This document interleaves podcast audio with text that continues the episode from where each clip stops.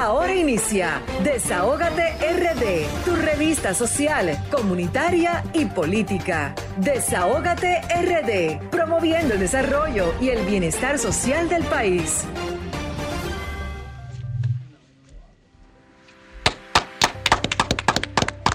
Muy buenas tardes, muy buenas tardes República Dominicana, muy buenas tardes a nuestra gente de aquí, de allá y del mundo. Feliz año Vianelo, Pablo, Raúl, que viene más adelante, 2021. y que el Señor ilumine nuestro país, nos ilumine a todos con buena vibra, señores. Y deseándole al pueblo dominicano que paz y mucha paciencia para salir de este problema, de esta pandemia que nos azota a todos los dominicanos y al mundo entero, señores, al mundo completito. Eh, primero darle las gracias al Señor Todopoderoso por mantenernos en este año 2021 vivos, en salud y aquí sentados para llevar muchas informaciones a través de Desahógate República Dominicana, el toque de queda de nuestro país el programa que pone el oído en el corazón de dónde, Pablo? Del, Del pueblo dominicano. Saludo a nuestra plataforma social comunitaria también que está, miren, en sintonía.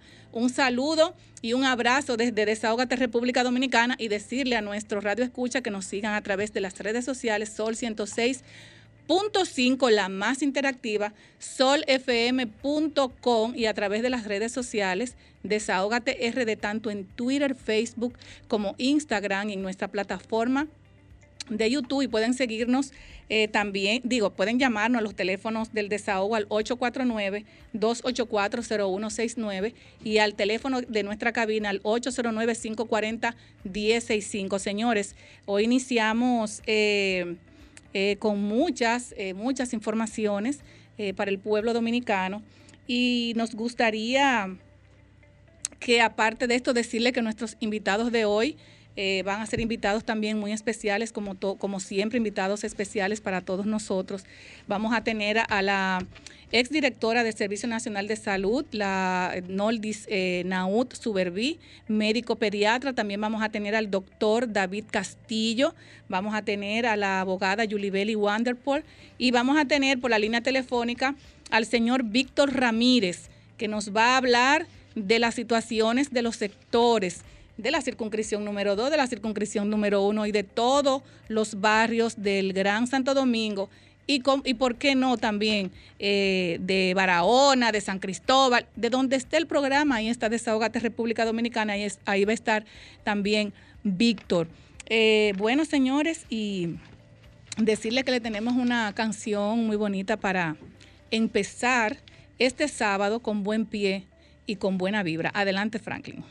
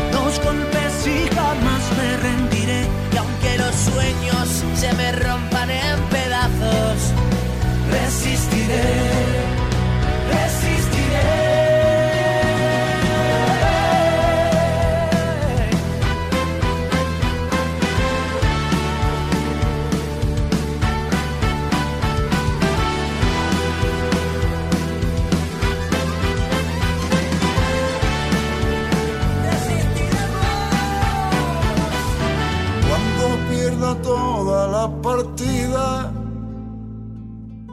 Cuando duerma con la soledad, Cuando se me cierre la salida.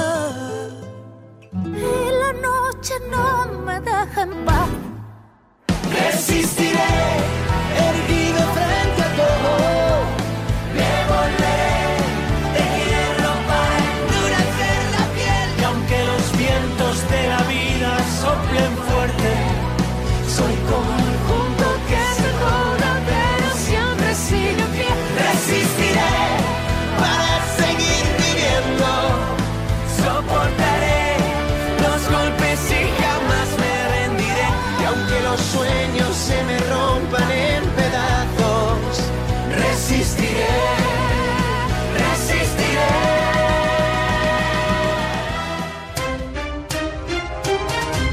Desahógate RD, tu revista social, comunitaria y política.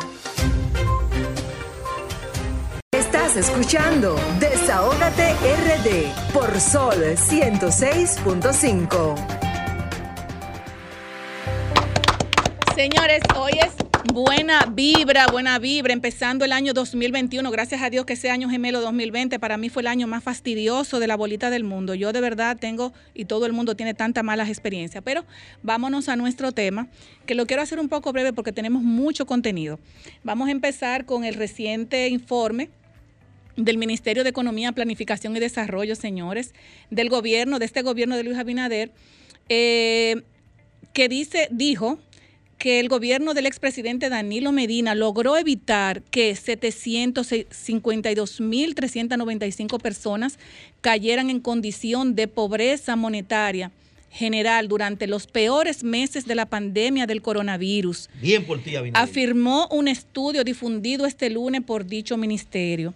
Los programas puestos en marcha eh, contuvieron el aumento de la pobreza monetaria general en 7.3% y la pobreza extrema en 3.1%, consideró el organismo en las conclusiones del trabajo COVID bajo la lupa.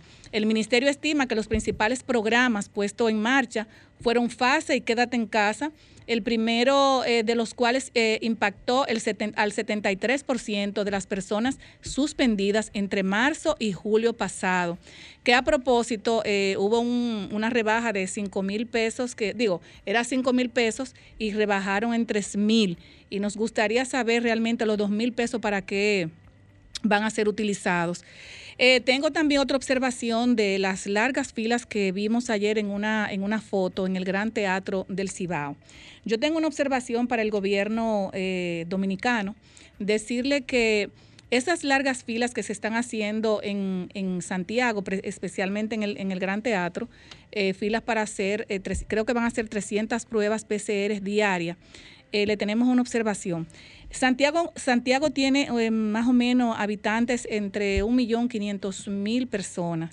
Uno de los barrios más eh, de mayor población es Cienfuegos. ¿Por qué el gobierno, en vez de trasladar o sacar a estas personas de su zona de confort, llevarlo al gran teatro, hacerse esas pruebas? ¿Por qué el gobierno no hace un levantamiento por sectores, por barrios, de, de cuánto, de, con cuántas personas contamos, por ejemplo, en Cienfuegos?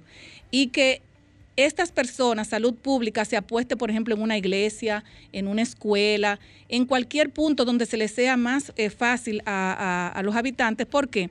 Porque si, una, si las personas de Cienfuegos tienen, son 300 pruebas, si los que viven en Cienfuegos, en otros barrios aledaños, eh, eh, en, Santiago, en cualquier sector X, no van a hacer 300 pruebas, la gente va a ir a hacerse las pruebas 500, 600 como pasó ayer, que solamente tenían 300 pruebas y en la fila que se quedó ahí fue una cosa increíble. Entonces a mí me gustaría que esas pruebas se, hagan perimetralmente en los barrios que corresponden, porque así las personas no contagian cuando van a transportarse en un carro público, también sabiendo cómo está la economía, y se hace más fácil, se hace un, un, un, batido o se hace un recorrido más fácil para que las personas realmente puedan obtener esta vacuna. Otra de las observaciones también que tengo para el gobierno es el asunto del toque de queda. Eso es un tema que todo el mundo, todo el mundo quiere a una voz. Ya le cambian eh, el nombre. Bueno, es, es precisamente se porque... llama toque de quiebra. Porque ahora mismo, eh, como le dicen, eh, y es verdad, el toque de quiebra. Yo ahora mismo vengo, venía de mi casa, señores, y hoy iba, iba a, a llevarle a alguien eh, un regalo al salón donde yo me arreglo y los salones todos están cerrados, todos los negocios cerrados, todos los restaurantes cerrados. Entonces, cuando tú haces esto, a uno le duele en el alma porque ya no es cuestión de que sabemos que tenemos la pandemia, pero las, autoridades deben buscarle la vuelta a este asunto. No podemos seguir mirando que el país se nos está cayendo a pedazos. Muchas personas, por ejemplo, cuando pusieron el toque de queda los domingos y los sábados a las 12 del mediodía, esto ha sido un, esto ha sido algo terrible. Para mí ha sido uno de los, de los yo voy a utilizar una palabra y me disculpan ustedes, ha sido una de las improvisaciones más nefastas de este gobierno, porque un sábado a las 12 del mediodía, un domingo a las 12 del mediodía, sin extensión de horario, eso es algo terrible. Solamente hubo que ver el metro de Santo Domingo, las largas filas, personas que se quedaron fuera, y eso de verdad eh, nos gustaría que sea verificado más adelante y que este tipo de cosas no puedan ocurrir. Sabemos que tenemos eh, eh, la problemática del coronavirus, pero yo creo que si, muchos restaurantes, muchos negocios, muchos colmados de los barrios cumplen con los protocolos, señores, por Dios santo, vamos a estudiar esto con las autoridades, porque si de seguir así, de seguir así, el, vamos a ir eh, eh, que muchos negocios sigan quebrando, muchas personas se sigan endeudando y muchas personas, señores, se puedan suicidar con tantos problemas económicos que tienen encima sin saber cómo lo van a resolver.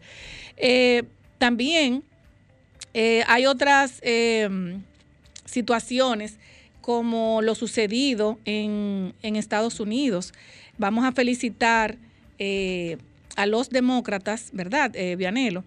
Que controlan ya el Senado de los Estados Unidos, a pesar de lo ocurrido, que fue, más, creo bueno, que fueron como cuatro. El, controlan el Congreso porque conservan la Cámara de Representantes. Sí. Pero y no, ahora, ahora con la última decisión de los dos senadores. Exacto, que se, Pe pero no obstante. Georgia, pero, ahora, porque hay un empate. Pero la vicepresidenta eh, decide, tiene, el voto. decide, tiene el voto de preferencia. Increíble eso. Uh -huh. Pero eh, no obstante a eso, eh, fue lo que nosotros eh, nunca antes visto eh, murieron cuatro personas, lamentable. Cinco personas. Ah, bueno, cinco personas. Ayer murió otra persona, un policía. Lamentable, lamentable, lamentablemente sucedió esto y de verdad que para nosotros, aparte parece, de... Parece que fue un asunto muy bien montado porque la primera víctima ni siquiera era de Washington, vino de San Diego. Bueno, son, son, son, son, admiradores de Donald Trump. Sí, y, pero y, me y, dice que tenía un hotel rentado. Ah, bueno, pues entonces se vino, eso vino, no, no, eso no, no podemos montado, hacer conjeturas. bien montado. No podemos hacer conjeturas, pero nada. Sí. Yo tengo eh, eh, por ejemplo, un, un, una frase que dice, la paz no es la ausencia de conflictos, es la capacidad para manejar el conflicto por medios pacíficos. Eso lo, di, lo dijo Ronald Reagan. Eh, en un momento determinado. Y de verdad que eso nosotros los dominicanos tenemos que tomarlo para nosotros mismos. Y que conte, lo dijo Ronald Reagan, un hombre que no era tan pacífico y que sea de paz. Exactamente, pero Vianelo, y aparte de esto, que ya me queda poco tiempo, Eh, hay un amigo, ¿verdad?, que me dijo algo, dijo, mándeme lo que lo tengo que decir. Eh, me dice, República Dominicana tiene tres tipos de ciudadanos. Escuchen bien, amigos queridos. Tres tipos de, de ciudadanos y tres situaciones. Los ricos atrincherados en sus mansiones, en sus hoteles. fincas y casas de retiro en playas. Los pobres cada día más pobres e indefensos y una clase media desesperada, malviviendo del día a día y sin opciones a la vista. Eso es una, una, algo que me, que me conmovió y dije, tengo que decirlo en, en- en el programa porque esa es la realidad. Muchas personas, muchas personas aquí viven el día a día. Muchas personas que, por ejemplo, van a vender botellas en los barrios, porque uno habla así porque uno vive metido en los barrios, van a vender sus botellas. ¿Tú sabes para qué? Para comprar 100 pesos de gas propano. Con el toque de queda no hay forma de que esa gente puedan comprar el gas. Entonces, tenemos que ser más flexibles. Tenemos un país subdesarrollado, mucha, mucha vulnerabilidad, que ha traído más vulnerabilidad con todas estas problemáticas sociales que ha traído esta pandemia. Señores, de verdad, eh, quería eh, desahogarme un poquito, quiero desahogarme más, desahogarme más y desahogarme más, pero el tiempo en, en radio saben que es corto. Y le voy a dar paso a mi querido compañero Vianelo Perdomo, que tiene temas muy importantes para nuestros eh, radio escucha. Adelante, Vianelo. Gracias, Grisel. Saludos, Pablo. Saludos, príncipe. Raúl, que viene en camino, y los demás.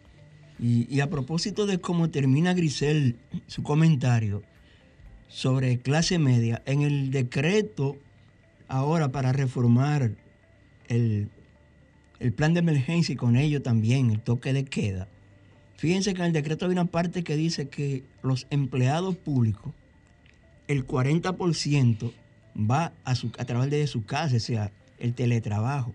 Pero ojo, ahí mismo le pusieron un punto y coma que dice, a excepción de aquellos que son indispensables, o sea, hay servidores públicos que aunque tengan, mi Condición caso, por edad. ejemplo, 70 años, pero tengo que ir a cumplir. Usted no parece que tiene 70, Tengo Vianelo. que ir a cumplir ¿por qué? porque la oficina me necesita. O sea, yo no entro entre los que se van a quedar en el teletrabajo.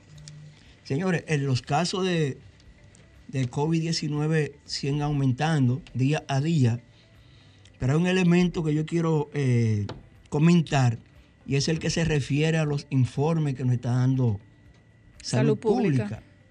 Porque yo, en uno de los informes, yo veo una información de los resultados de los, de los fallecidos a nivel nacional, pero me llamó mucho la atención lo de la provincia de Duarte, San Francisco de Macorís. Hay un tema ahí. Sí, pero hubo Sí, como una diferencia en manejo de- porque, de, datos. porque te decía, por ejemplo, el informe del Ministerio de Salud Pública, Ujú. 125. Sí. Pero cuando tú tomas el del director regional del Nordeste, 190. dice que son 199. Bueno. O sea, eh, eh, parece que ellos no están cotejando bien esos asuntos.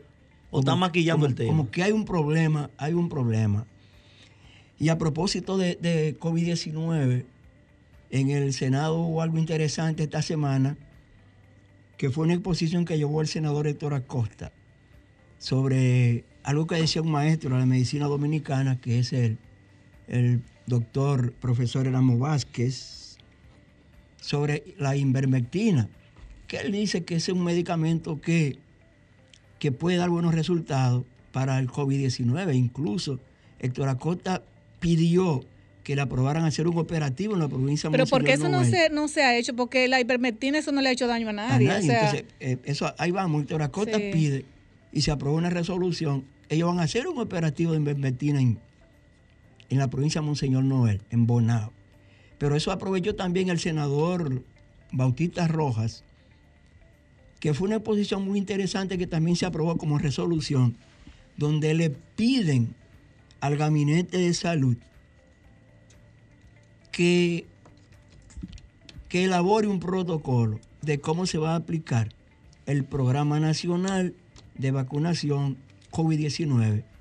¿Por qué? hay un tema con Porque eso no también. hay- porque no hay un protocolo todavía. O sea, eso mismo que está pasando, por ejemplo, en Santiago, no es en fuego. Es más, a ellos se les hace más fácil. No, yo, yo, yo, yo di, yo di, escúchame, Venelo, No. yo di el ejemplo de. Cienfuegos. Lo que pasa es que ya Cienfuegos es más fácil, porque ya Cienfuegos, Cienfuegos ya no es un barrio. Exacto. Es un distrito municipal que se llama Santo Domingo Oeste. Ya ahí hay un síndico que Sí. no es a ver. O sea, Exacto. ya ellos pueden, como autoridad, también exigir oye, me hagan mi operativo aquí, en mi sector, en mi distrito municipal. A eso voy. Si tenemos ya, por ejemplo, está el alcalde, Abel, eh, Abel Martínez, está el, el alcalde de, De- Cienfuegos.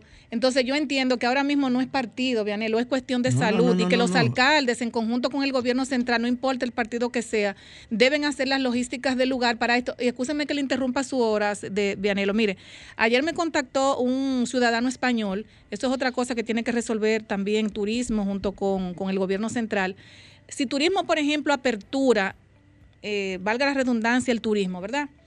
Se supone que el turismo, en conjunto con los hoteles y en conjunto con la- los aeropuertos, deberían tener un protocolo Hay otro a estos turistas, a estos turistas, porque no es posible que un turista no pueda viajar porque mm, le, le están exigiendo una prueba de COVID que no pueden. Migración está que no puede- la prueba cuándo se va. Entonces, cuando se va, entonces debe ser, por ejemplo, con los hoteles, eh, entre turismo y el gobierno central, migración y todo el mundo, debe ser un conjunto de protocolos para poder hacer En estas cosas. hotel, porque en entonces quien, quien, quien sale perdiendo es el turista, porque dice, pero qué relajo que tiene República Dominicana, me mandan a venir a su país, entonces no me pueden dejar salir porque no tengo la prueba y tampoco la prueba se encuentra, porque tú tienes que hacer una cita, por ejemplo, que Amadita ni siquiera la tenía ya. Entonces yo quiero saber dónde están todas las pruebas PCR que tiene el Estado para proveerle al ciudadano, para proveerle a los turistas y entonces en conjunto con los hoteles, ¿qué vamos a hacer con esto? Eso le trae problema también al país, una mala imagen al país. Si venimos con turistas para acá, entonces tenemos que ver cómo esos tu- turistas también puedan salir tranquilos a sus casas. Mira, hay un, hay un tema que es sobre uno de los proyectos más emblemáticos que tuvo el pasado gobierno. Me refiero al, al gobierno que encabezó el licenciado Danilo Medina Sánchez, Presidente histórico. que es el, El mejor presidente de República Dominicana. Perdóname, Pablo, que es el proyecto agroforestal. Nosotros que somos sureños, yo soy de un campo de Barahona Hay problema con eso. que se llama Palo Alto. Yo sé los beneficios que trajo Sí. el proyecto agroforestal que en su momento estuvo dirigido De por Luna uno de los mejores técnicos agroforestales que tiene la República Dominicana, que es el mayor general Rafael Emilio de Luna Pichirilo. Excelente, muy bueno. sí, a de sí. Luna Pichirilo yo lo conocí dirigiendo yo la revista de las Fuerzas Armadas y él dirigía un proyecto agroforestal que tenía, que lo creó Miguel Ángel Soto Jiménez siendo secretario de las Fuerzas Armadas y Zorrillo Zuna siendo jefe del Ejército Nacional. En todas las brigadas había, había viveros cuando eso. Sí. Entonces, ahora, basado en esa experiencia que Danilo Medina crea el proyecto agroforestal, designa a Rafael Emilio de Luna Pichirilo y por recomendación del Banco Interamericano de Desarrollo que financió ese proyecto, nombran a de Luna Pichirilo director. Vaya sorpresa. De Luna Pichirilo lo sacan ahora y designan a un agrónomo que se llama Eliferbo Erasmo. El, el Iferbo. Eliferbo Erasmo, de Neiva. Fue alcalde de Neiva. Viéndolo, pero me dicen que Entonces- no están sembrando para allá. Bueno, eso es, otra, eso es otro tema, pero yo quiero pararme en este tema. ¿Por qué? Porque el decreto que emitió Danilo Medina para crear ese proyecto agroforestal fue modificado por las actuales autoridades. Ese proyecto dependía de la Secretaría Administrativa de la Presidencia y ahora pasa a depender del Ministerio de Medio Ambiente si iba a haber una modificación, iba a pasar a algún ministerio, yo entiendo que debió ser al Ministerio de Agricultura. ¿Por qué? Porque es que el, el proyecto agroforestal no solo es eh, árboles maderables, árboles de sombra, también. No, porque los árboles duran cinco años, Vianelo, también. Es, que también es agrícola, Claro. por eso se llama agroforestal. Porque el proyecto tiene aguacate, tiene mango, tiene frutales. Sí. Pero ¿qué pasa? Que ahora eso Frutos perecederos. Eso benefició alrededor de 300 mil personas Sí. ese proyecto de campo eh, eh, agricultores de la provincia de Bauruco, Independencia, Pedernales, Barahona y una parte de la del Cibao arriba en la Loma Constanza Jarabacoa, esa parte. Entonces, es muy lamentable que este proyecto hasta ahora semi paralizado, ¿eh? Semi paralizado. ¿Por qué? Porque no es medio ambiente que tiene que manejar eso. Si no puede seguir siendo manejado por la Secretaría Administrativa de la Presidencia, pues si hay que traspasárselo a un ministerio, pues traspáselo a Agricultura, tener usted, un usted con la experiencia, usted con la experiencia que tiene con relación a, lo- a, esa- a esos temas, eh, yo entiendo que ahí se, se cometió entonces un grave error. Porque ah, de ahí vivían muchas personas que, que tenían, vivían en las montañas, incluso. familias ahora mismo. eh, que no le están pagando, eso se paralizó, eso jamás en la vida se ha vuelto a hacer absolutamente nada. Luego que terminó el mandato del expresidente Danilo Medina, me informan también que no se están sembrando eh, las tierras. Ah, otra cosa, eh, no sé si tú tienes alguna información, habían 5 mil millones de pesos en el Banco Agrícola.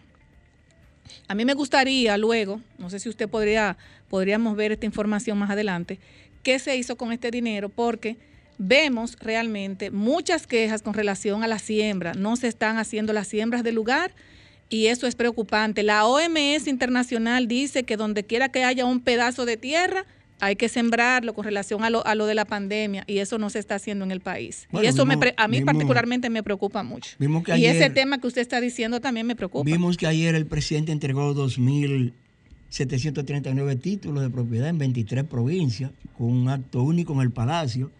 Ahí fueron 40 parceleros de la Hacienda Estrella a recibir sus títulos y los otros fueron, fueron simbólicos. Que a propósito de la agropecuaria, por ejemplo, Oviedo, Enriquillo, Paraíso, eh, había un problema porque el consorcio azucarero central, que es el ingenio Barahona, quería cultivar caña en esa zona, pero el director del Instituto Agrario se reunió con el senador Dionis Sánchez, con los dos diputados de Pedernales, que uno es del PLD y otro del PRM, los síndicos de la zona, y ya lo que se estableció fue que eso vuelve a ser agrícola, completamente agrícola. Ya las tierras comenzaron a prepararse la semana pasada, el Instituto Agrario. Ya veo que están devolviéndole los equipos que habían sido recogidos. Los equipos, por lo menos los que yo vi en esta parte ahora, tienen seguro full, tienen un operador pagado por el Instituto Agrario Dominicano, que el problema era que no tenían seguro, hubo un mal manejo. Solo que ahora no van a ser de los agricultores, sino que van a ser prestados por el Instituto Agrario. En serio. Bueno, Sí, ahí, ahí, ahí hay problema, porque cuando, claro. cuando, cuando tú no se lo entregas a las organizaciones y a las asociaciones, usted sabe lo que pasa con eso. Ahorita le quitan una pieza, se dañó, eso se arrumbó, un desastre. Pero que hubo una mala Pero la- entrega. lamentable- Hubo una mala lamentablemente. entrega, realmente, eso Va- es así. vamos a, a darle también ahora, no sé si ya usted terminó el, el tema, Vianelo, para darle pausa, eh, darle entrada a nuestro compañero, presidente a Pablo Fernández. Pablo, adelante. Buenas tardes. eh, feliz y contento de estar aquí nuevamente. Vianelo, Grisel Sánchez, licenciada, próxima, CC, si Dios lo permite. ¿Qué es lo que es ese? Comité Central ¿De qué? del PLD. Ah, bueno. Mírenla bien, mírenla bien. Aquí a mi lado, a la izquierda, está la licenciada Giselle Sánchez. Dios mediante será miembro del Comité Central de- por el PLD, si Dios lo permite, con mucho voto. Está hecho el trabajo. Ella va a recoger lo que sembró. Tenemos que seguir trabajando, me dicen mis informes. Sí, una cosita, un, un empujoncito, un empujoncito. Pero ya Grisel al Comité Central una realidad, si Dios lo permite. Eh, siguiendo con el tema del COVID, me tocó temprano en mi tema. Son 14 como siempre. Yo buscaré la vuelta de resumirlo. Lo que estamos viviendo no es casualidad. Eh, ya se venía anunciando lo que iba a pasar para esta fecha, el problema del COVID. Eh, lamentablemente, yo entiendo que las medidas que las autoridades están tomando no son las correctas, no son las ideales, pero ellos son los que están eh, facultados para hacer eso. Yo decía ahorita, fuera de cámara, que es que muchos de ellos no son de un barrio, no conocen la realidad que se vive en los barrios, no saben en el día a día, y por eso toman ese tipo de acciones tan drásticas. Por ejemplo, si tú me cierras un negocio a las 5 de la tarde,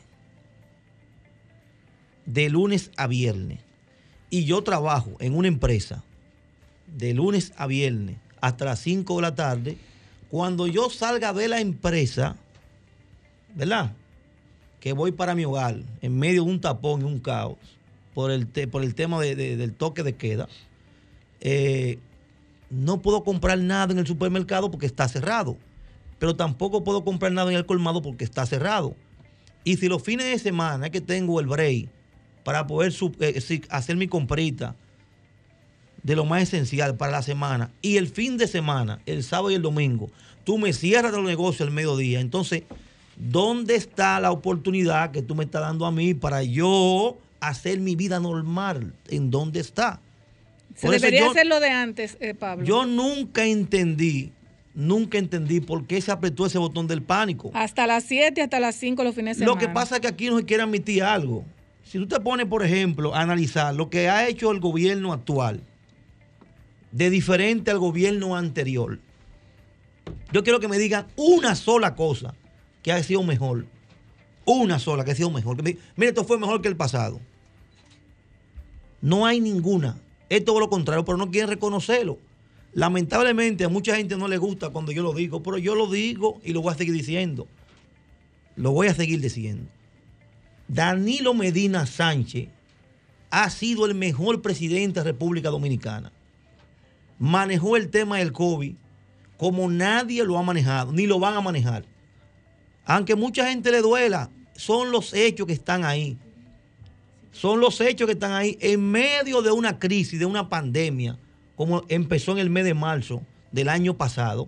El país siguió funcionando, la gente siguió comprando, los negocios siguieron abiertos sus puertas. En el mes de junio se dio apertura y estaba controlado el tema del contagio. Pero un grupo de bocina vivían todo el tiempo criticando, criticando, criticando. Bueno, pero entonces a esa bocina le tocó el tiempo de demostrar lo contrario. ¿Y dónde está el resultado? Hace poco tuvimos 2.000 2.043 casos de contagio, un récord en el país. Entonces yo me entiendo. No quieren reconocer que el tema se manejó mejor la gestión pasada. No quieren usar el mismo horario que tenían. ¿Sabe por qué? Porque quieren hacerlo diferente. Pero lamentablemente no le está funcionando nada. Ya no es toque de queda. Ya se cambió el nombre. Ya en mi barrio se cambió el nombre. Se llama toque de quiebra. No es toque de queda, es toque de quiebra. Están quebrando todos los pequeños negocios. Todos los pequeños negocios están quebrándolo. Salón, No, eso- barbería, eso es una cosa terrible. colmado, cafetería. Están todos cerrados los fines de semana, sábado y domingo al mediodía. ¿Para qué van a abrir? Y mucha gente con problemas de depresión. Hay Pero mucha ¿para gente qué van a abrir? ahora mismo. Es decir, ¿para gente. qué van a abrir? De 8 de la mañana a 12 del mediodía. ¿Para qué? Cerrado por completo y más gente para la calle sin empleo. Apretan el botón del pánico. Pero yo no sé, porque por un lado dice que está controlado el tema y que lo están haciendo mejor y que se están ahorrando un dineral y esto que lo otro. Entonces yo no sé. ¿Dónde está la ayuda que se daban en los barrios? ¿Dónde está el plan social? ¿Dónde están las fundas que llevaban a los barrios? ¿Dónde están los operativos, los operativos que se hacían de prueba PCR en los barrios? Yo quiero que me digan los expertos en bombas nucleares, porque eso es lo que son para mí, son expertos en bombas nucleares, no, no son más de ahí. Que ahora están en su tiempo, que demuestren lo que vivían diciendo y criticando. Que lo demuestren ahora. Que le lleven a la gente ayuda. Quieren trancar a la gente en su casa. Que no tienen tiempo para comprar. No tienen tiempo para ir para el salón. No hay nada. Bueno, pues entonces vayan a su casa y llévenle comida como se hacían antes. Llévenle comida. Porque la verdad hay que decirla. Se pueden poner guapos, no importa, pero la verdad siempre va a ser la verdad. Siempre. Aquí nosotros, escúchame que te interrumpa, Pablo, que estuve hablando ahí afuera, que aquí nosotros quisimos y queremos hacer un teleradio maratón para que los empresarios nos entreguen comida y darle comida a la gente. Aquí hay muchas personas pasando muchos, muchos problemas económicos. Licenciada. Eh, y de verdad que licenciada, a mí me parte que- mi vida porque uno no puede hacer tanto. Licenciada, y lo que de pasa verdad es que- esto, esto, esto me me entristece Aquí hay un problema. Yo decía ahorita, ¿verdad? Que lo que estaban manejando la situación antes de agosto, bien del barrio, son pobres, nacidos y criados en unos barrios. Saben lo que un colmado, saben lo que es una paletera. En mi casa hubo colmado. Saben lo que es vender lo que pollo. es, sí. Pero lo que lo están manejando ahora son ricos de cuna. No le importa un carajo esa vaina. Entonces se sientan en un laboratorio y hacen un planteamiento y cierren todo y nos jodimos todito. Ellos no. Ellos no, porque su fortuna está garantizada. Tienen cuarto para repartir hasta los tataranietos. Pero entonces nosotros nos jodemos. Y así no se puede. Y lamentablemente, la cosa hay que decirla. Tenemos 145 días de gobierno. Entonces habrá que, Criticaban- a- habrá que aplicar, habrá que pedirle a Dios lo de Juan capítulo 6 versículo 1 al 14, a la multiplicación de los panes y los peces. Aquí criticamos el estado de emergencia. Yo recuerdo como ahora un desorden en el estado de emergencia. Señores, Pablo, cuando tú vienes tenemos una, una llamada en estos tres minutos que te quedan. Dale, dale, dale. Dale, dale, desahógate. A ver si me quema temprano mi cajetazo, suéltala. Desahógate, buenas tardes. Dale, dale, y no se le puede dar duro, porque de verdad que la piel de, de, está muy sensible, la piel está muy sensible. Un abrazo, eh, feliz año nuevo, Primitiva Maldonado de la Romana. Ay, amén, ¿cómo está usted? Adelante. Bien, y escuchándolo a ustedes, porque siempre, o sea, lo extraño aquí en mi casa, eh, porque ustedes son jóvenes con una gran calidad humana y sensibilidad que el Muchas Señor proteja y que sigan así. Y espero que la gente valore, porque a veces la gente carajo se vuelven locos y, y vienen a, hacerle caso a quien no le hace caso a ellos. Amén, así será. Miren, eh, para terminar esa parte, eh, se siente una desolación en el pueblo dominicano, eh, la gente, en los medios de comunicación, o sea, se quejan, dolor, se le ve en el rostro el dolor, eh, en sus expresiones, ahora con esta nueva medida que se tomaron el, el, día pasado o próximo año nuevo, había mucha gente que tenían ya, eh, o sea, compra en los negocios, para abrir los negocios. Así es, así es. Y se le, ahí la tienen y tienen que pagar esa factura y con ahora. Deuda, y con deuda. Bueno, yo voy a dejarlo para más tarde, lo dejo ahora. Entonces, sin ningún tipo de pasión, siendo realista, siendo realista, están llevando a la quiebra a los pequeños negocios. Lo que, lo que están abiertos todavía, lo que están abiertos todavía, muy pronto van a cerrar su puerta definitivamente. Así es. Porque dos o tres se sentan en el laboratorio con un aire congelándolo y decidieron entonces los fines de semana ponerlo hasta el mediodía y los días de semana hasta las 5 de la tarde. Yo quiero que me expliquen uno de ellos cómo nosotros, cuando salimos del trabajo a las 5 de la tarde, de lunes a viernes vamos a comprar en el supermercado. ¿Cómo vamos a comprar si están cerrados el supermercado a las 5 de la tarde? y los fines de semana que ellos me enseñen a dónde carajo vamos a ir nosotros a suplirnos. Y las largas filas, y, antes, de, antes de irnos a la pausa, tengo una, una, porque hay muchas personas que no saben, como yo vengo de abajo y sé cómo es esto. Por ejemplo, una persona vende botellas o una persona vende cualquier cosa para poder comprarle dos, ponte tú menos de 500 pesos. Esa persona, el sábado, por ejemplo, que se ganó sus 300 pesos vendiendo ropa, vendiendo lo que sea en el barrio, tiene que andar en los, en los mercados, los mercaditos van de, mercadito en mercadito. Por ejemplo, si aquí me venden el pollo, a, bueno, que el pollo está carísimo, ya no, ni de eso se puede hablar. No, está barato todavía, está eh, 70 Tú, por ejemplo, vas a comprar un chin de pollo, un chin de pollo. está el pollo en el barrio. Pero tú dices, déjame ir allí porque déjame ir aquí. Entonces tú vas con esos 300 pesos, tú vas caminando en varios sitios porque la cebolla está aquí a 5 y aquí está a 3. O sea, tú haces un recorrido para tú poder suplir esa necesidad de esos 300 pesos y que y los 300 pesos te extienda. Con este problema de los sábados, y este toque de queda, que yo, yo dije que eso es, eso es nefasto, fue nefasto. Eh, realmente aquí la gente está pasando hambre. Lo que están consiguiendo su chelito se lo está llevando el diablo. Dios me perdone que no me gusta mencionar ese, ese señor, pero hasta se me zafó. Perdónenme, señores, que no, es mi forma, pero de verdad estoy. Para terminar, para terminar, y nos vamos a la participación, ¿verdad? Yo le voy a hacer un llamado al presidente de la República. Presidente, a usted lo están engañando. Presidente, hay un grupo de gente al lado suyo que lo está engañando. Lo está mareando, presidente. Escúchame, Pablo. Tú no puedes decir eso porque el presidente tiene que estar enterado de todo. Es el, es el, mejor informado. a la calle, presidente. Es el mejor informado. No, salga a la calle, presidente. Vaya a los barrios. Usted iba en tiempo de campaña. Vaya a los vaya barrios. con nosotros, el recorrido. Pregunte a la gente y vea la realidad de los barrios, presidente. Vaya a los barrios para que usted vea cuál es la realidad. Cómo los colmados están cerrados, presidente. La gente no tiene dónde comprar. Como el salón de la vecina está cerrado. El COVID se va a pegar como quiera. Olvídense de esa vaina, porque cerramos los colmados y cerramos los salones. Pero están llenos los supermercados en la mañana y están llenos los bancos. Llévatelo. Lo social, lo actual y lo político. Desahógate RD. Querida audiencia hispana, le habla su amigo y hermano el doctor Giovanni Polanco, especialista en ciencias de la nutrición, y vengo a presentarles a Fibracina, la fibra que tu cuerpo necesita. Fibracina te mantiene en forma, esbelto, esbelta y saludable. Fibracina previene o alivia la obesidad, la diabetes, el colesterol, el estreñimiento, cáncer del colon y más. A diferencia de la competencia, Fibracina no tiene grasas ni azúcares, lo que garantiza una desintoxicación total de tu organismo para una sangre limpia y un sistema digestivo eficiente. Fibracina es fabricada en los Estados Unidos por Guardian Drug Company, el guardián de tu salud tan hispano como tú. Pide Fibracina ya en tu tienda favorita. Visítanos en la red www.fibracina.com o llámanos al 732-745-7575. 732-745-7575. Fibracina, la fibra que tu cuerpo necesita. Somos Sol, la más interactiva en Barahona y el sur. Sintonízanos en los 94.7.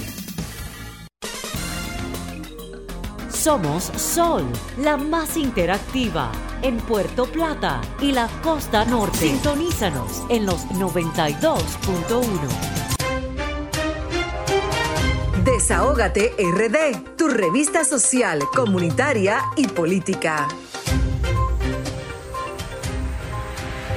Con un aplauso, doctora.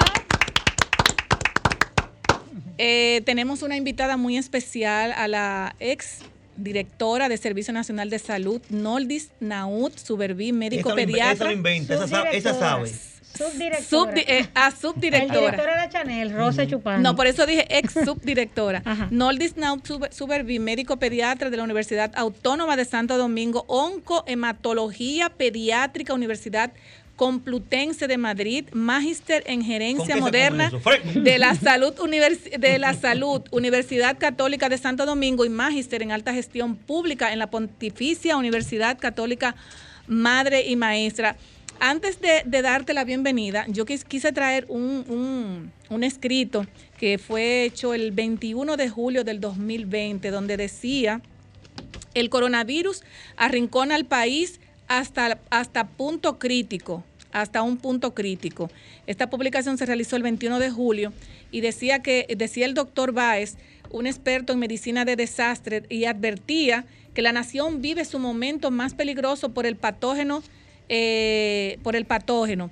Doris Pantaleón del periódico Listín Diario hizo esta, esta nota y quise traerla aquí a colación. Eh, dice, este momento de transición es el más crítico de la pandemia. Escuchen, señores. Ha advertido con franqueza el doctor Alejandro Báez, director de la Comisión de Gestión de Emergencia del COVID, al abordar ayer el repunte de contagios del coronavirus y el itinerario hacia el cambio de mando que tendrá efecto el próximo 16 de agosto. Decía Báez y coincidió, eh, dice, junto a un equipo de expertos en materia de salud sobre la complejidad del proceso de transición en medio de la pandemia del COVID-19, apuntando que el manejo de la crisis sanitaria pasa a otras personas mientras el virus toma fuerza. Su consideración fue compartida por Noldis Naut Suberví, en ese momento directora de, hospitales de Servicio Nacional de Salud, SNS, y Jesús Fernández, eh, director ejecutivo de la Clínica Abreu y el Clúster de Salud, al participar como invitado del espacio Cita con el COVID, parte de la iniciativa el toque de queda de las 9 del listín diario. No voy a seguir leyendo para aprovechar más el tiempo, pero me llamó mucho la atención que realmente, perdón, esto que ustedes dijeron en ese momento está pasando ahora y por eso quisimos invitarle y muy buenas tardes y adelante a nuestro Desahógate República Dominicana. An- Antes de que la doctora entre, ¿usted sabe por qué está pasando lo que ustedes advirtieron? Porque ustedes no son de laboratorio, ustedes son de la calle, Del terreno. del Así es. terreno. Por eso está pasando. Por ahora mismo hay un grupo de expertos en bomba. Bueno, muy buenas tardes. Gracias por la invitación y por la oportunidad de ponernos en contacto con el pueblo dominicano, que estamos seguros que está en sintonía en este momento con Desahógate RD. Efectivamente, eh, han habido varias eh, cosas que han incidido con eh, lo que es el incremento de los casos de la COVID-19 en la República Dominicana y siempre hemos dicho que uno de esos elementos ha sido pues eh, el momento de transición, el momento de la política, eh, las elecciones, el momento de transición también, vuelvo y repito, ha incidido de manera directa ese cambio de mando, ese cambio de toma de decisiones, de una serie de, de pasos y de protocolos que habían sido implementados por la gestión pasada. Para nadie es un secreto que lamentablemente en la República Dominicana en algunos aspectos no hay continuidad de Estado. Y a veces queremos venir a inventar la rueda o a probar, ¿verdad? Y lamentablemente con la salud no es factible eso, porque estamos hablando de vidas humanas y eh, definitivamente que eso ha incidido de manera negativa. En el día de hoy, lamentablemente, como todos sabemos, estamos con unas estadísticas según el boletín 296 que emite el Ministerio de Salud Pública. Con la cifra más alta de contagio en 24 horas, estamos hablando de 2.106 casos. Otro récord. Así es, con una positividad por encima del 30% y una letalidad de 1.34%. Señores, y la, me da eh, pena, ¿verdad? Eh, con el pueblo dominicano, porque quizás están llenos de buenas intenciones, porque hay colegas eh, en la gestión ahora mismo que son personas capacitadas, son buenos profesionales, porque no venimos aquí a desmeritar a nadie, pero quizás no tienen la experiencia. Y estamos hablando de experiencia, estamos hablando de algo serio, señores, estamos hablando de la salud de la población dominicana. Entonces hemos visto eh, quizás eh, muy responsablemente decirlo, que se ha perdido tiempo en toma de decisiones importantes y hoy estamos cosechando esos frutos negativos. Estamos hablando de medidas que debieron tomarse eh, humildemente, pero muy responsablemente aquí lo decimos, y no se tomaron y hoy estamos cosechando esos frutos y es este repunte que vemos que realmente es una realidad en la República Dominicana. Doctora, una pregunta. Nosotros vemos el toque de queda, que apresan 200 y 300 gente y la meten en un camión. Sin mascarilla, ¿ves? Ahí es que voy. La meten en un camión. Dos, le estoy diciendo yo que soy de un barrio. Yo, soy del barrio Las Cañitas. Y cuando pasa el camión, pasa Timbí. Full power de gente. ¿Qué usted cree que sucede ahí? Bueno, aumenta, el, aumenta la, probabilidad de contagio. Entonces, esa medida no es correcta si estamos combatiendo el COVID. Bueno, lo que pasa es que cuando usted, eh, como líder de un país y como directivo, ¿verdad? Toma la decisión de priorizar, hay dos cosas que se priorizan, la economía o la salud. Si usted va a priorizar la economía y va a aperturar los hospitales, desde el principio nosotros hemos planteado de que se ha mandado un mensaje confuso a la población en estos momentos. ¿Por qué? Porque se han aperturado los hoteles, pero se le dice a la gente que se tranque en su casa. se le dan eh, tasa cero de préstamo para que se vayan a vacacionar. Señores, los hoteles están llenos, pero no es de extranjeros, es de dominicanos. Sí, claro. Entonces, la gente entiende que si se puede ir a un hotel a disfrutar. Ahí donde, COVID. Donde usted en una, exactamente, donde usted en una piscina está metido tomando tragos, ahí no hay confinamiento, ahí no hay eh, medida Porque no te vas a poner una mascarilla dentro de una piscina, claro está. Y tomando tragos. Entonces está todo el mundo en gozo, como decimos en el buen dominicano. Así mismo es. Entonces, ¿cómo tú le mandas un mensaje a la gente que se tranque en su casa en los barrios? Señores, hay que saber lo que hemos ido a los barrios a trabajar y a, y a, meternos en, el, día a día. En el día a día de esa gente. Esa gente vive hacinada, vive con calor, vive en techos de zinc, vive sin los recursos necesarios y necesita realmente respirar, pero necesita también un mensaje claro. Usted no le puede decir que se vaya a los hoteles, pero que se tranquen en su casa, porque mandamos un mensaje confuso. Entonces, ¿qué sucede? Que la gente ha entendido que puede salir a la calle, porque, porque en Punta Cana no hay medida de confinamiento. ¿Por qué pueden hacer fiesta en Punta Cana? ¿Por qué pueden hacer bodas y aquí todo el mundo hace? Entonces, dicen que no pueden hacer actividades de X número de personas, pero luego el ministro de Salud dice que sí, que dejen que la gente se case tranquila. Entonces, hay un mensaje confuso a la población y entonces la gente sale. Pero cuando te detienen, efectivamente, como bien tú dices, te meten en un camión o te trancan en una celda con todo el mundo ahí junto. Cuando te mandan a tu casa, ahí no hay trazabilidad, ahí no se te hace una prueba. Ahí no se sabe a dónde tú vas. Ya usted supo qué pasa ahí. Entonces, los mismos policías salen contagiados Exactamente, estamos contribuyendo a un aumento de los casos. Algo muy importante es decir que observamos en estos momentos una pérdida de continuidad, lo dije al principio, de lo que son las políticas y los protocolos que habíamos implementado en la gestión pasada. Lo que criticaron mucho, Exactamente. pero funcionaban. Exactamente, pero ¿qué hacíamos? Le dábamos un seguimiento a las personas, incluso cuando entraban por el aeropuerto, a los casos Hablé que de ese estaban tema, positivos, hablé de ese tema ahorita. a los la- familiares, iban a la casa y visitaban. a los familiares. Yo no he vuelto a hablar de C5 y de mapas de calor. Nada. Yo no he vuelto a oír hablar de los focos importantes donde está el mayor número de casos. Yo no he vuelto a oír hablar de la trazabilidad, de cómo se está aislando a las personas, de qué pruebas se le están haciendo De a los los operativos, doctora, No, que se no he entregaban alcohol, manita limpia, no he mascarilla. escuchado, no he escuchado más de eso, entonces eso nos preocupa y realmente estamos viviendo un momento difícil porque dice un adagio que cuando el río está revuelto no es bueno cambiar. De caballo. Es así. Eh, tenemos también, eh, eh, vamos a dar la bienvenida al doctor Rubén Castillo.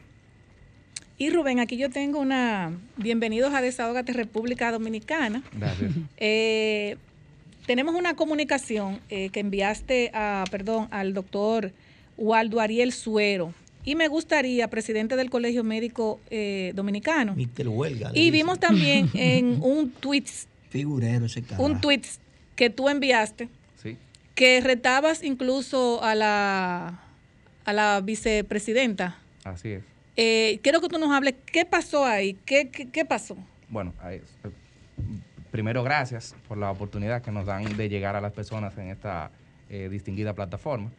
Sí, ciertamente ahí tenemos dos temas. Eh, la carta que usted pues presenta es una carta solicitud a nuestro presidente para agotar las vías necesarias que tomamos aproximadamente un centenar de médicos, eh, donde le solicitamos al presidente que interceda por nosotros, dado que los incentivos que se nos entrega al personal de salud eh, por el COVID eh, iban a llegar solamente hasta diciembre. Todavía no tenemos respuesta del gobierno y hasta ahora entendemos que el último incentivo de, por el COVID, entonces fue el que nos pagaron ahora hace dos días, que corresponden al mes de, de- diciembre. Entonces, entendemos que como la situación en la que inició y la situación en la que nos encontramos es incluso peor en este momento, por lo que en- entendemos eh, que es de una manera imprudente y, y desalentadora que se nos quite al personal de salud pues los incentivos del COVID. Esa es eh, sí una parte. Y bueno, la otra es un reto a la vicepresidente, dado que eh, aquí se ha intentado censurar a la clase médica diciendo que solamente los datos oficiales lo tiene el gabinete de salud, que está liderado por una persona que nada sabe de medicina y que está acompañado por un grupo de personas que ¿Cómo si así? bien ¿Cómo así? Bueno, la vicepresidente no es médico. Ah, no es médico. No, señor. Necesariamente un coordinador de un programa no tiene que ser de esa profesión. No tiene Pero- que serlo, pero un dato, pero no. un dato tan sensible. El mejor un- ministro de Agricultura de esta República Dominicana fue un abogado. Sí, pero tiene que tener Pero, conocimiento. pero una No pregunta, necesariamente. entonces, Pero por ejemplo, en medio de una pandemia. Pero eh, cuando tú estás en medio de una pandemia, la, la vicepresidenta de- debe tener un, un asesor en medicina a la hora de A ella abordar iba, un tema. A eso El iba. Entonces, el- gabinete, Ok. gracias. el Entonces, gabinete. Ahora usted me va a El grupo decir. del gabinete tiene al ministro de Salud. Gracias. Tiene al director del Instituto Nacional de Sí, Salud, que sí, exacto. Exacto, Ahora yo quiero que usted me diga cuál de ellos había sido funcionario público anteriormente, que no sea el ministro de Salud. ¿Cuál de ellos? O que trabajara en un hospital público. Que conociera la realidad. No, exacto. Ninguno trabaja, ha trabajado nunca en un hospital público.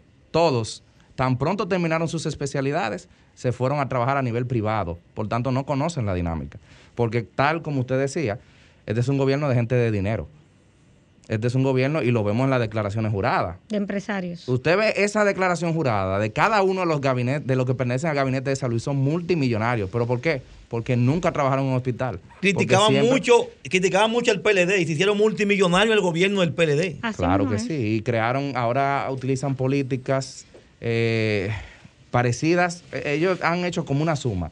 Ellos han tomado lo que, lo que quizá no funcionaba tanto y entonces han dejado de hacer lo que sí funcionaba, como mencionaba la doctora Nau, el seguimiento, la trazabilidad El y todo día a ese tipo de cosas que eran lo que realmente funcionaban y simplemente se han quedado con lo se que mantenía, sola- se mantenía una sinergia, yo recuerdo 24/7, porque ¿qué es el COVID? Como uno dice, no se ve en el rostro, no se ve en la ropa. El COVID, cualquiera puede tener COVID, aunque le va supuestamente a dar a todo el mundo, pero veo en la nota, doctora, eh, que decía que la transición en ese momento iba a ser muy corta y era preocupante. O sea, ustedes tenían esa preocupación con relación a esta transición.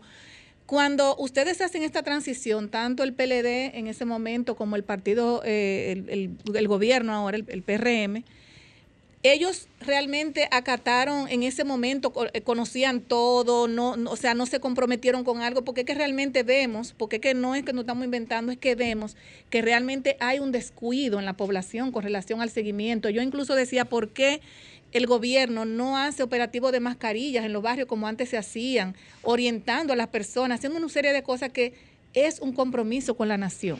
Efectivamente que cuando se hizo eh, el ejercicio de transición, sí se llegan a acuerdos y realmente se, se hace una entrega formal y usted cuando entrega, como Estado, gobierno saliente al gobierno entrante, usted cumple con entregar todos los protocolos, usted entrega todos los programas, usted entrega todo. Ahora, ya las nuevas autoridades Vienen con eh, su librito. tienen su libérrima decisión de seguir o no seguir. Lo suyo es que sigan, porque lo que ha dado resultado No se cambia. no se cambia. Ah, que estamos, que estamos en el gobierno del cambio, se me olvidó.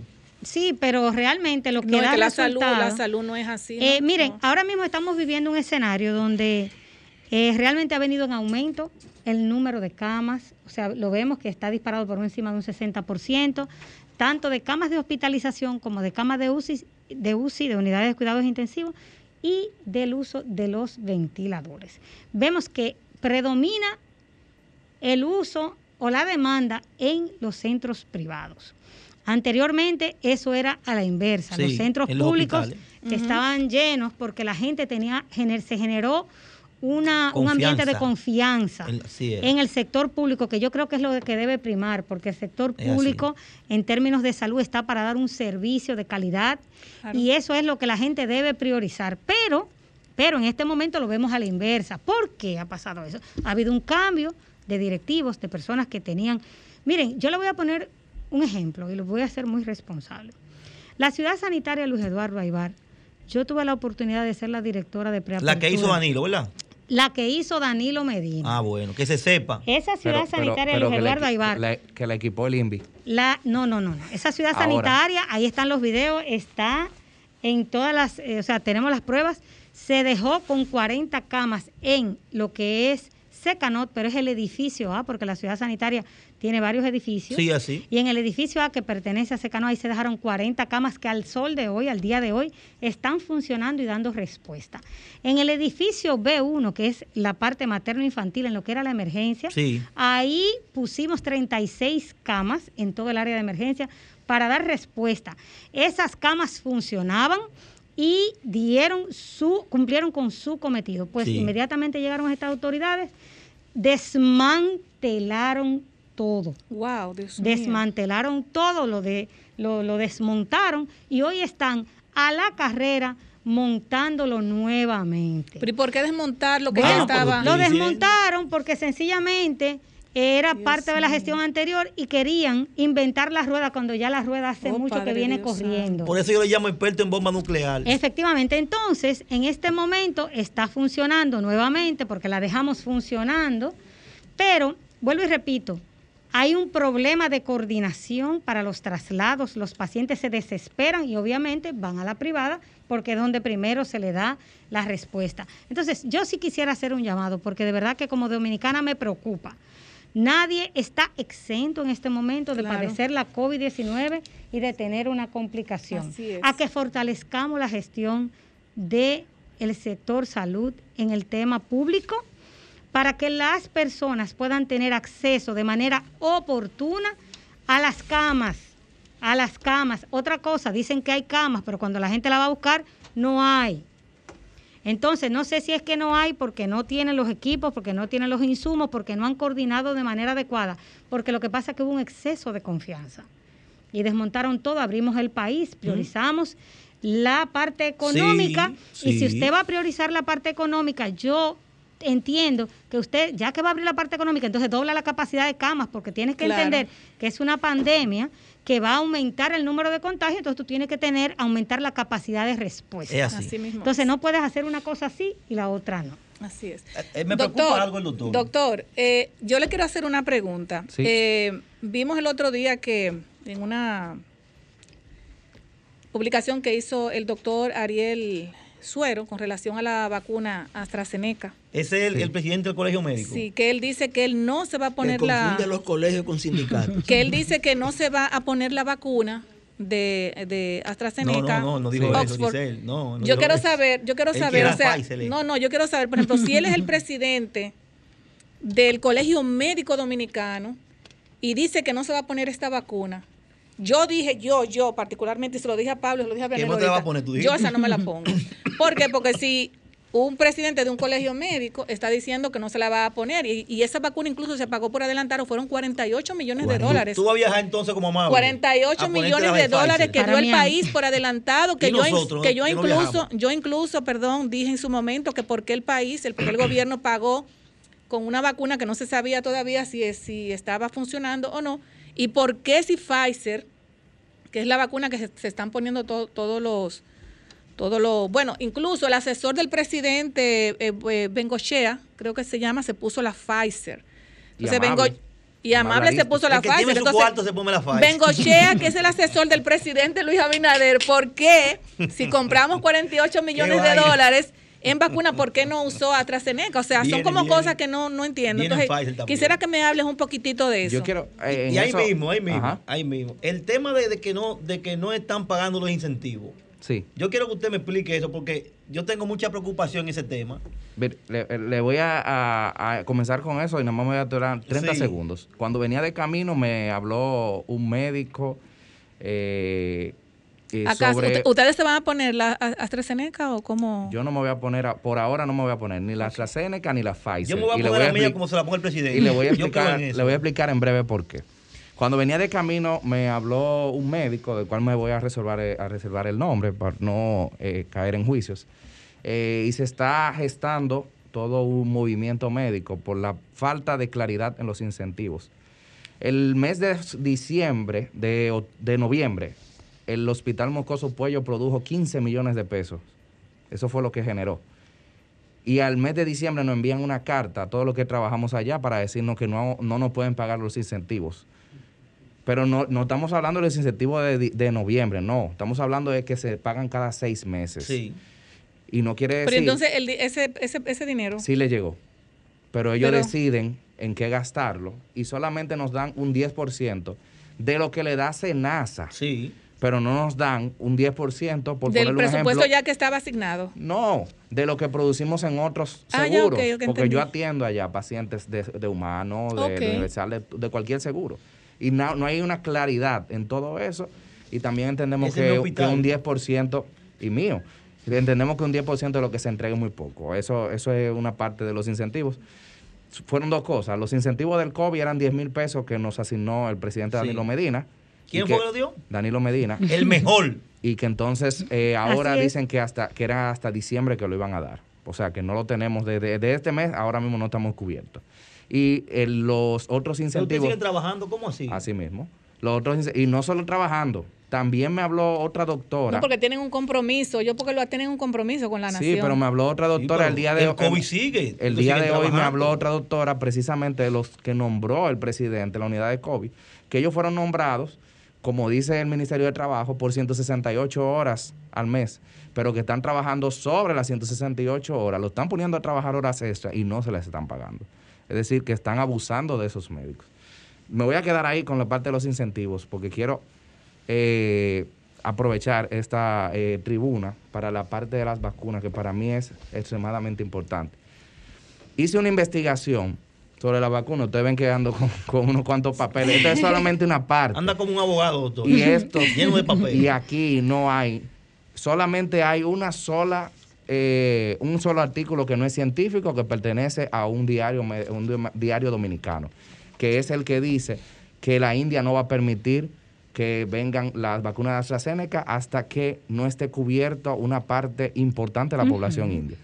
Y yo quiero decir que yo dudo que el gobierno dominicano, cuando firmó por 48 millones de dólares, no sabía esa información. Bueno, eh, son 48 millones porque recuerda que hubo 8 millones que lo dio lo dio el empresariado y los 40 millones que realmente... eh, Compramos la vacuna a 4 pero fue- dólares. fue- fueron 48 millones. Sí, compramos la vacuna a 4 dólares y hoy en día la vacuna andan entre 2 y 3 dólares. Entonces, la, primero, eso habría que renegociarlo. Y segundo, como decía el ministro que iban a llegar en marzo, no va a suceder.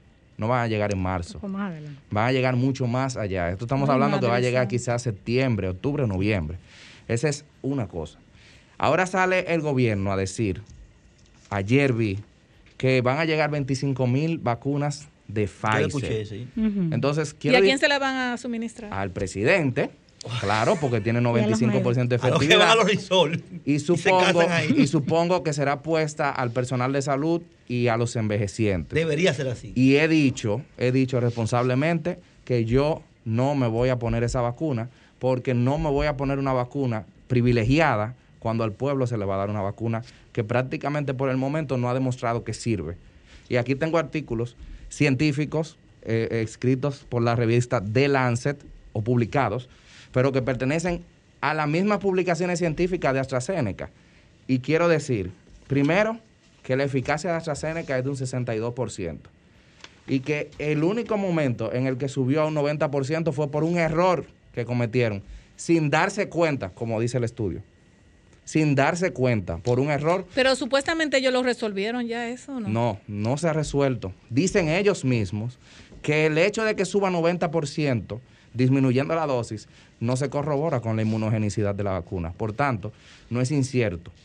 No, no es cierto. Entonces, todavía el futuro de esa vacuna es incierto.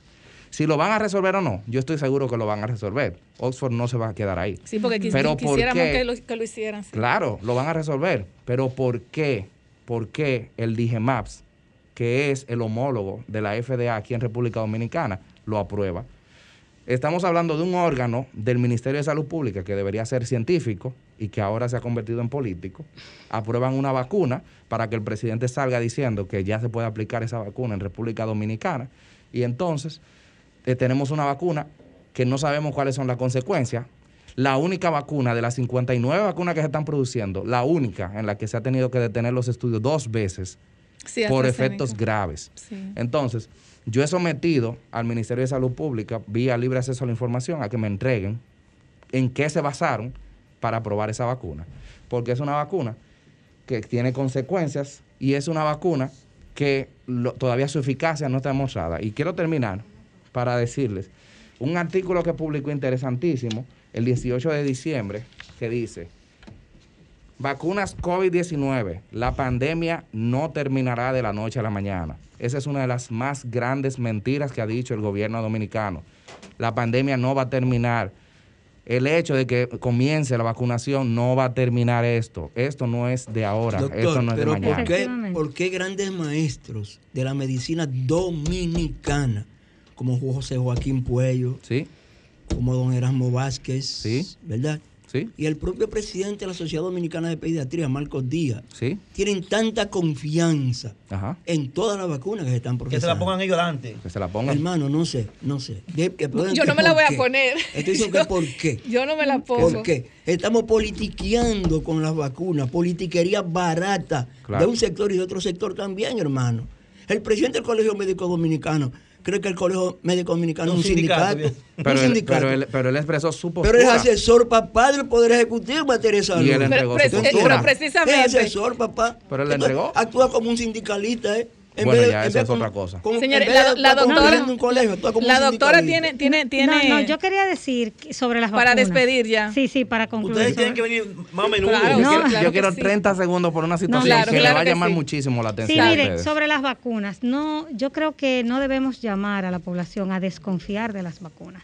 Si bien es cierto lo que dice el doctor, eh, es Sí, porque importante. yo me preocupé eh, no, con no, no, no. Es importante destacar. Habría que hacer un programa para explicarle Sí. por qué es la disparidad con el tema de la vacuna de AstraZeneca. Tiene una composición que se usa un adenovirus como vector que ya ha sido probada en otros ensayos en vacunas Mm, me contra preocupa. la Zika, contra el VIH, tú sabes, contra el dengue. Claro. Y ha habido fallos, porque el- infecciones por adenovirus cualquier persona, la mayoría de la población ha tenido, y lo que ha sucedido es que el organismo ha reconocido ese adenovirus, se ha acordado de esa infección que usted ha tenido y ha inhabilitado esa vacuna, entonces se perdió. Entonces la innovación sí está en la vacuna de Pfizer, en la vacuna moderna, porque ahí sí que hay un tema con el ARN mensajero que Son- trabaja no en el núcleo, sino en el citoplasma de la célula. Son las primeras. Exactamente. Pero lo real es que estas vacunas han sido aprobadas en un estado de emergencia en fase 3, que fase 3 quiere decir que han sido usadas en una población Importante. importante donde se ha probado la eficacia. Señores, todas las vacunas, yo como pediatra puedo decir, causan ciertos, ciertas reacciones. Claro. Hay personas que son más sensibles, hay personas que son menos sensibles, pero no podemos desconfiar de las vacunas. ¿Cuándo sabremos la efectividad, realmente la inmunidad, realmente cuáles son los efectos secundarios en pacientes inmunosuprimidos, en Cuando pacientes empiecen envejecientes? a- a- No, cuando lleguemos a la fase 4, que es el estudio post-vacunal. Eso es una explicación Y no, científica. y no, hemos política. llegado ahí. se va a poner? Yo me pongo cualquiera que trae. Yo me voy a poner la de AstraZeneca, que es la que le van a poner al pueblo dominicano. Porque si yo he tenido una infección por adenovirus en algún momento y se inhabilita, bueno, ahora lo que yo no voy a hacer es que el gobierno traiga 25 vacunas y yo me voy a poner adelante del resto de la población para Eso que me la pongan. Porque Claro, eso no está bien. exacto. Ahí yo coincido Yo estoy de acuerdo con él, David Castillo. exactamente. Bien, pero no podemos desconfiar de las vacunas. Yo no soy antivacunas. Yo me voy a poner la mía ni como yo el presidente que se ponga la de él. Sí, no, él y, y- y quien sea. o sea, No, hay no gente que dice que él y su familia, pero yo lo que digo es que nosotros no podemos venderle al pueblo dominicano que Sí. desconfíe de las vacunas, porque Sí, pero eso, eso no fue lo que hizo Yo Ariel. ser el a- a- primero en Ari- ponérselo. Ariel, eso fue lo que hizo. Yo me preocupé. Dije, Como pero- médico. El doctor Sí, quiere sí. Yo, terminar. yo- yo Sí. quiero terminar con una sola cosa que me, Doctora, me adelante, llamó adelante. muchísimo la atención el día de hoy. Y, y antes quiero decir una sola cosita. Estoy de acuerdo con la doctora y por eso les decía, la vacuna de Oxford va a arreglar su vacuna.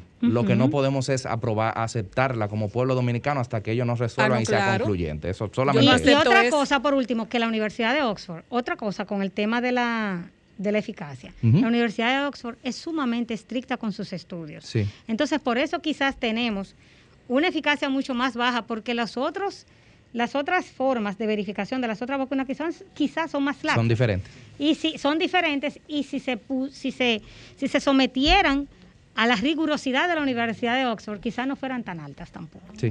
Yo quiero, yo quiero aprovechar esto porque, mire, yo no duermo hoy si no aprovecho esta tribuna tan importante. Esto- para- este para- programa es tuyo. Yo no duermo. Ustedes son parte de este programa, no tienen que venir más a duermo menudo. Sin decir Con esto. ustedes se aprende, esto es medicina. El día de hoy. Desahógate en medicina. El día de hoy fui a una unidad de COVID eh, por, por una persona que, que necesitaba. Eh, no entré, pero fui por una persona que me llamó necesitada. Y lo que me sucedió me llamó enormemente la atención. Y quiero darle un mensaje al doctor Mario Lama. Doctor Mario Lama, lo están engañando. Yo estoy plenamente Atención, doctor consciente Mario. Repíteselo. que lo están engañando. No pase vergüenza en emisoras diciendo que todo está bien No. cuando todo está mal. Fui a la unidad a ver una persona y tuve que andar el hospital completo porque no lo encontraba. ¿Y por qué andé al hospital por completo? Porque ese paciente no tiene un diagnóstico de COVID y está dentro de la unidad de Ay, COVID. Dios ¿Y usted sabe por qué está dentro de la unidad de COVID? Porque radiográficamente, una radiografía que le tiraron asemeja que tiene un COVID. ¿Y usted sabe por qué no le han hecho una prueba? Porque no hay hay. pruebas. No, no hay pruebas. No, no hay Entonces, lo tienen en una unidad de COVID y me dicen ellos, doctor, tenemos una escasez de pruebas. Solamente tenemos pruebas rápidas y ahora que usted vino, vamos a utilizar de las dos que tenemos disponibles por día, dos, eh, le estoy hablando de una, una de las unidades de COVID más importantes de este país, quizá la más importante. Dos pruebas por día tienen disponibles. Y de las dos van a utilizar una en el paciente que yo fui el día de hoy. Pero ya el paciente está adentro. Pero entonces ese paciente Doctor, se, pod- pero yo se conozco- podría... Se conozco más de podría una institución que en estos últimos cuatro días Han están haciendo la prueba sí. a todo su personal. pero entonces ¿Cómo ahí, que no ahí hay prueba, una más repartición ahí. Exacto. Hay una más repartición, Incluso donde yo trabajo. Y hay que ver qué tipo de prueba PCR. Sí. A ¿Y dó- todo el dónde personal. es eso? Bueno, porque el trabajo, punto. Bueno, pues que la, que la manden de allá Claro, que a la manden al institución que yo le digo, Sí. porque no hay PCR y lo que le estoy hablando Bueno, es de una prueba rápida. Entonces, ahí le están haciendo un bullying a, a- a- a ese centro. Bueno, señores, muchísimas gracias, doctora Brillante, Naud, brillante. eh, y doctor Castillo. Eh, por esta gran intervención que nos gustaría que más adelante vuelvan a estar que con ser parte nosotros. de este programa. Señores, eh, despídanse y nos vamos luego a una pausa. Denle un aplauso a los médicos, un brillante. Excelente intervención. Kirsi, nos vamos a una pausa comercial. Somos Desahógate RD, promoviendo el desarrollo y el bienestar social de la República Dominicana. Sol 106.5, la más interactiva. Una emisora RCC Miria. Desahógate RD, tu revista social, comunitaria y política. Señores, otro aplauso porque vamos a siempre entrar con este aplauso lleno de energía, lleno de amor, de paz y mucha confraternidad y salud sobre todo. Sigue la candela, dale candela. Señores, Y la tenemos bienvenida aquí... a Raúl que llegó. Sí. Ay, año Dios, nuevo. Raúl. Raúl, pero Raúl es de, aquí de la casa, no, porque como Raúl es de aquí de la casa, imagínate, Raúl estaba haciendo, estaba cumpliendo con sus labores y luego, ¿verdad? Periodística. Venir a Sí, sí, desahogarse sí, aquí también, porque si él no viene, todo no funciona. No, y está como la hay. ¿Tú te No? Raúl está muy buen mozo. Le fue bien a Raúl. Como que el 2021 le entró bien. ¿Cuántas tiene menos ya? Le damos, ¿Cuántas, eh? le damos la, 50. la bienvenida a Julibeli Wanderpool. Ese apellido es tan, no sé, eh, abogada, eh, que siempre está de la mano con los que más la necesitan, en este caso los desvinculados. Y quisimos invitarte en el día de hoy porque hubieron muchas manifestaciones, bueno, de, no muchas, sino el, hace varios días, creo que el lunes, eh, los músicos... El martes. El martes. El Sí, porque el lunes era, era Día de Reyes. Un día No, de- no, el día de Reyes es el miércoles. Mi amor, el, día de Reyes feriado, el- era el eh, era feriado.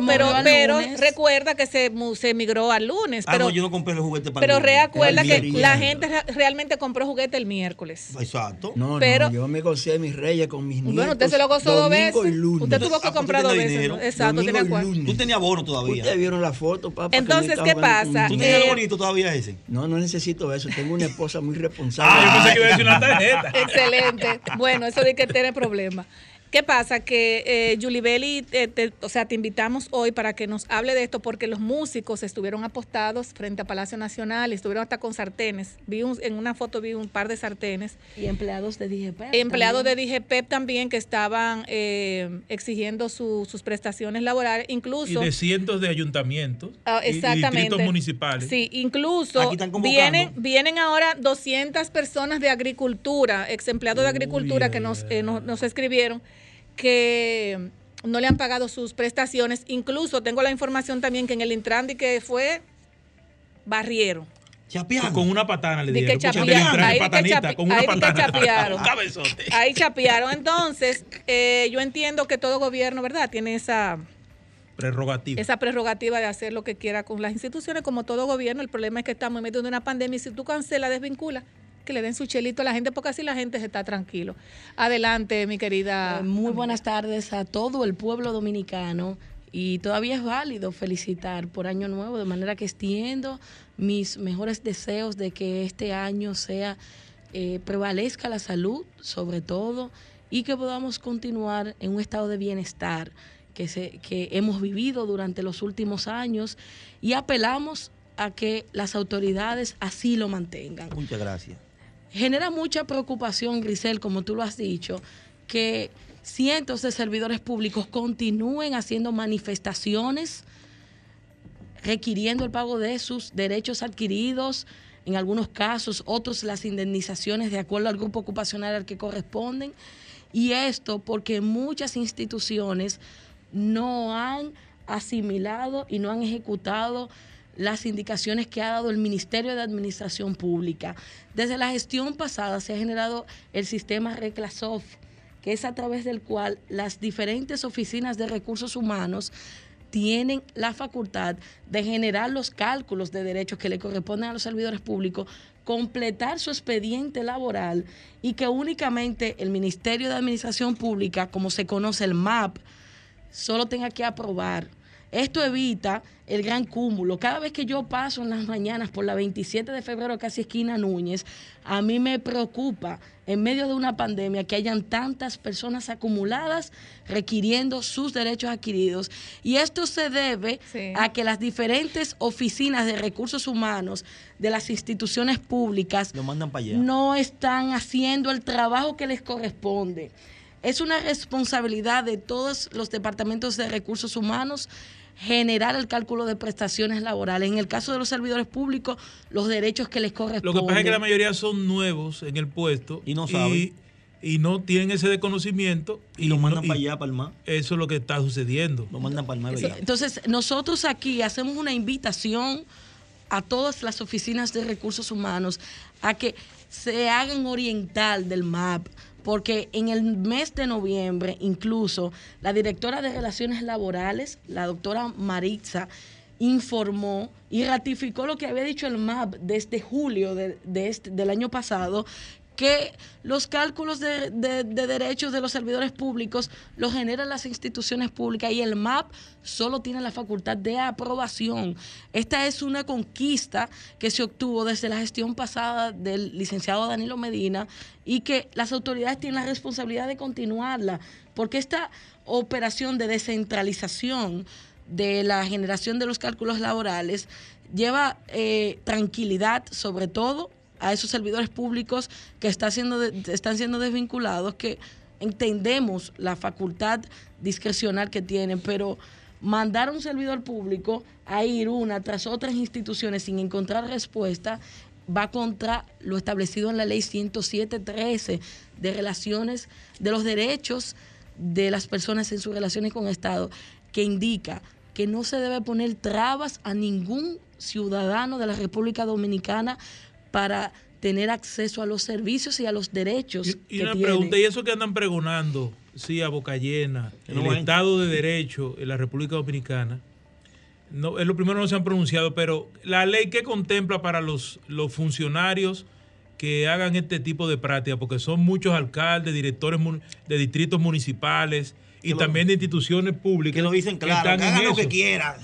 ¿Cuál es la, la sanción? Esa es una excelente pregunta, Raúl, porque muchos servidores públicos de alto nivel entienden que no hay ninguna consecuencia jurídica por ellos no reconocer el derecho que tienen todos esos empleados, conserjes, que están siendo desvinculados y no se les paga su dinero en el plazo que la ley establece. El artículo 90 y 91 de la ley 4108 establecen que cuando un servidor público no cumple con las funciones o los deberes que están debidamente establecidos en la ley, y aquí me refiero al deber de hacer el trámite de solicitud de pago de ese servidor público que a través de Reglasoft se ha desconcentrado. Todas las encargadas, encargados y encargados de recursos humanos de las instituciones son responsables de completar el expediente del servidor público. Y si le falta algún documento, porque solamente se necesita la certificación de desvinculación, la certificación de cargos de la Contraloría, que es el único documento que tiene que generar el servidor público desvinculado, dirigiéndose a la, a la Contraloría General de la República, y la copia de la cédula. Son los documentos que necesita, además de una certificación que emite la propia institución pública, estableciendo si tiene vacaciones pendientes de pago para que se contemplen en, en- en los fondos que se le van a entregar. De modo que todo servidor público que tenga una responsabilidad en la dirección o departamento de recursos humanos de la institución de hacer este trabajo es responsable frente a las consecuencias jurídicas que esto genera. Y la ley 4108 es muy clara estableciendo, primero, que para los servidores públicos de confianza, los de libre remoción, la ley establece un plazo de 90 días para tramitar el pago.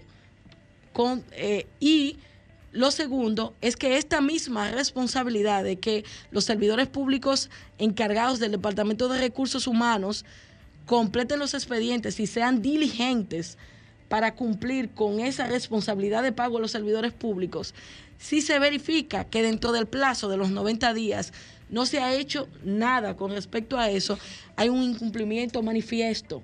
Y el artículo 90 y 91 indica que hay una responsabilidad solidaria y este servidor público puede ser demandado en responsabilidad patrimonial. Estamos hablando de algo muy serio. Ya no se trata de que solamente el Estado Dominicano va a ser demandado, sino que ese encargado de recursos humanos puede ser demandado y perseguido en su patrimonio porque no cumplió. Doctora, una pregunta. Usted está en es radio y hay mucha gente que no entienden el tecnicismo. Claro. Entonces, vamos a llevar esto al barrio. A mí me votan como un perro. en el mes de octubre. Me dan mi carta de, de cancelación. A partir de que me den la carta de cancelación es que empiezan los 90 días. O es a partir de que yo deposite la carta del MAP. ¿Cómo el asunto? Es que el MAP, lo primero que tenemos que aclarar aquí es que ya no es necesario ir al MAP, señores. No nos acumulemos al MAP. Vamos a la institución que nos desvinculó con una carta solicitando el pago de nuestros derechos. Esa carta se deposita ante la di- Dirección de Recursos Humanos y nos quedamos con nuestra constancia de recibido y ahí inicia el plazo a correr. ¿Y en qué tiempo, pago. en qué tiempo luego que, que el, el- el Departamento de, de Recursos Humanos recibe, en qué tiempo le da respuesta a ese empleado?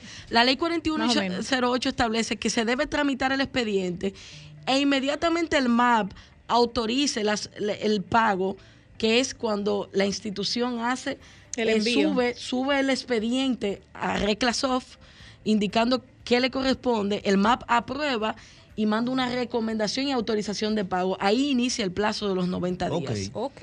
Ahí inicia el plazo de 90 días. De manera que todos los servidores públicos que están siendo víctimas de una desvinculación del Estado Dominicano deben hacer una solicitud por escrito de su pago para que motorizar que las diferentes oficinas de recursos humanos avancen con el expediente y si hace falta cualquier documento se lo requieran oportunamente. Pues eh, nosotros somos la parte más interesada pero hay un compromiso del Estado Dominicano que recae sobre esos funcionarios públicos que tienen la responsabilidad de dar curso a esas solicitudes de pago dentro del plazo de los 90 días que establece la ley. Y este subterfugio que utilizan algunas instituciones de, de llegar al banco agrícola, ¿cuál es la, la por qué cuando la institución eh, eh, quiere eh, no quiere pagarte de una vez, tú sometes a un abogado y por qué hay que ir al banco agrícola? Eh, muchos casos se han dado, no sé si tú tienes conocimiento de los casos que van al banco agrícola y e- entonces ese, ese caso se reenvía, se reenvía y a veces dura años. ¿No Eso- sería peor para los empleados recurrir a eso? El- mira lo que sucede cuando, inter- cuando hay una sentencia, eh, una decisión judicial que ordena el pago de derechos, si la institución no paga, una vez se le intima a cumplir con esa sentencia que ha dictado el Tribunal Superior Administrativo, que es el, el que compete al- a los conflictos con el Estado Dominicano, usted puede, una vez transcurre el plazo y esta sentencia sea ya no haya sido recurrida o haya agotado todos todas las vías judiciales, es decir, apelación, haya ido a la Suprema, usted la inscribe ante el Ministerio de Hacienda para que sea pagada a través de presupuesto público, deuda pública. Es el procedimiento que se agota. Entonces, eh, muchas instituciones, eh, y lo voy a decir para que la gente lo entienda, se hacen los chivos locos, porque esa es una deuda que atiende al presupuesto que se le asigna de pasivo laboral y no lo no, no honran el compromiso. Y necesariamente los ciudadanos que están siendo afectados por el incumplimiento de una institución deben agotar las, las vías que establece porque el Estado es inembargable. Y ante la inembargabilidad del Estado, necesariamente hay que inscribir la sentencia ante el Ministerio de Hacienda para que presupuesto lo inscriba en el presupuesto subsiguiente del año y que usted pueda cobrar los fondos que han sido reconocidos por los tribunales de la República. Bueno, muchísimas Bueno. gracias. El tiempo se agotó, el tiempo se va rápido cuando tú vienes aquí, pero quedamos bastante edificados. Sí, Son- sí, muy importante. son, no son miles ni dos miles, son cientos de miles de, de personas que están padeciendo eso. No, y que tienen que no tienen una, no tienen una, una visión clara del como la gobierno que vimos saliente Sí, y sí. obviamente van a pasar por esa situación y, y ustedes saben que entre enero y mayo casi todos los empleados que quedan se van. Bueno, ¿Cómo señores. Se Bueno. van. Se van. Bueno, tenemos una llamada eh, telefónica, eh, por favor. Muy buenas tardes. Todavía no, ha se entrado. cayó, se cayó. Se cayó. Seguimos con el pollo. Bueno, no me hable de pollo porque yo ni estoy Está comiendo 70 pollo. del pollo. Y el Ponte huevo a- con los teléfonos. Está 70 el Y pollo. el huevo a 8. Huevo a 8 y el gas a 126. Pero ¿y la fórmula de hito entonces no funciona? Se guayó. Sí, buenas tardes. Buenas, jóvenes, señores. El programa de ustedes es excelente, me gusta mucho. Ay, ¿quién nos habla y de dónde? Al país. ¿Aló? ¿Quién nos habla y de dónde? Amón de San Cristóbal. Ay, muchas gracias, San Cristóbal. ¿Cómo está el pollo estás? para allá? El pollo. Oye, hay sitios que lo venden a 65, la libra, Ah, 70. Aquí en San Cristóbal, por, por, por comida no hay problema, las cosas se consiguen fácil. Aquí, este es un pueblo muy muy agrícola, muy fructífero, mucha carambola, mucha guayaba. Aquí le Usted está recomendando a la gente comer guayaba y carambola. Ah, le gusta la hay que subir para Cambete y a toda hora. Bueno, la próxima Aló. llamada. Yo decía que Hito, Hito nos vendió un sueño a nosotros. Tenemos otra llamada. Sí, buenas tardes. Buenas tardes, ¿cómo están ustedes? Muy bien, ¿y usted? Feliz año. ¿De dónde nos hablan y de dónde? Oriental, Ay, desahogándome. Mi amor, ¿cómo está el pollo? Bueno, yo no he comprado en estos días, pero compré a 70. Ay, mamá. A 70. A 70. Ya tú sabes. Y chiquito, Ah, sí. con esos mulitos chiquitos. Es que lo están dejando criar. No es por tamaño, es por libre que se vende el pollo. Una pregunta, ¿a todos los servidores públicos les tocan prestaciones laborales? Licenciada. En la carrera. Sí, Sheila, ¿cuál, qué función tú realizabas en la institución pública? No, Buenas yo- tardes. Mira, yo ahora estoy fungiendo como directora de una escuela y mi secretaria y a mi sereno se lo llevaron y no le pagaron el mes de diciembre. Se fueron. Las Entonces, secretarias, las el- secretarias Ajá. de las, de las Del- escuelas, los sí. serenos, los conserjes, Ujú. los choferes, los cocineros, los vigilantes, a toda esa gente le corresponde indemnización que aplica un salario por cada año que elaboraron para el Estado Dominicano. Ya tú sabes. Los demás servidores públicos que son de confianza y de alto nivel, como los directores, solo les corresponden Navidad en la proporción y vacaciones que no hayan disfrutado hasta dos. Después de las dos se pierden. Seguimos. Ya tú seguimos. sabes, Sheila. ¿Tenemos más llamadas? Aló. Aló, dos cosas puntuales, señores. Que agilicen esta cuestión de la vacuna, porque esto económicamente es un problema, es un país desarrollado. Y otra cosa, señores, brevemente, que le den ya el Senado que apruebe ya el 30%. Uno- Yo estoy de acuerdo su contigo que me den esos Aló. cuartos. Uno quiere su chelín, ya Ah, ¿cómo está el pollo para allá, hermano? ¿Eh? Ah, ¿cómo está el pollo por ahí? Ah, yo le dije ahorita a 65 a 70. Ay, mamacita, seguimos. Oigan, para los que, la- los que no vieron el boletín de hoy, que eh, llegamos a cifras récord este mes, que son Sí. dos boletines de 2.000 contagiados. Y tomando con el agravante de que uno de ellos no llegó a 10.000, no llegaron a 10.000 las pruebas.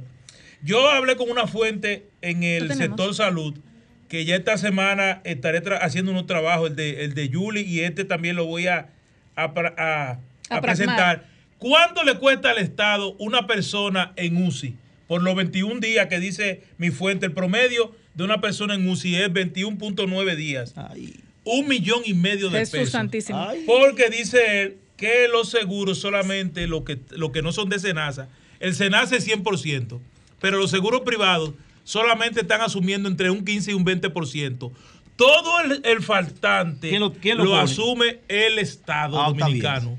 No, no está bien porque si tú tienes porque- un grupo de gente contagiándose El deber del Estado. y estamos hablando que el promedio en una UCI La constitución dice que el Estado tiene garantizada salud, Bueno, peor, peor es que no tenga, peor que, que lo, que lo asuma la familia. Claro. Una llamada. El Estado tiene que Si tenemos a. Víctor eh, Ramírez. Viva Cuba por eso.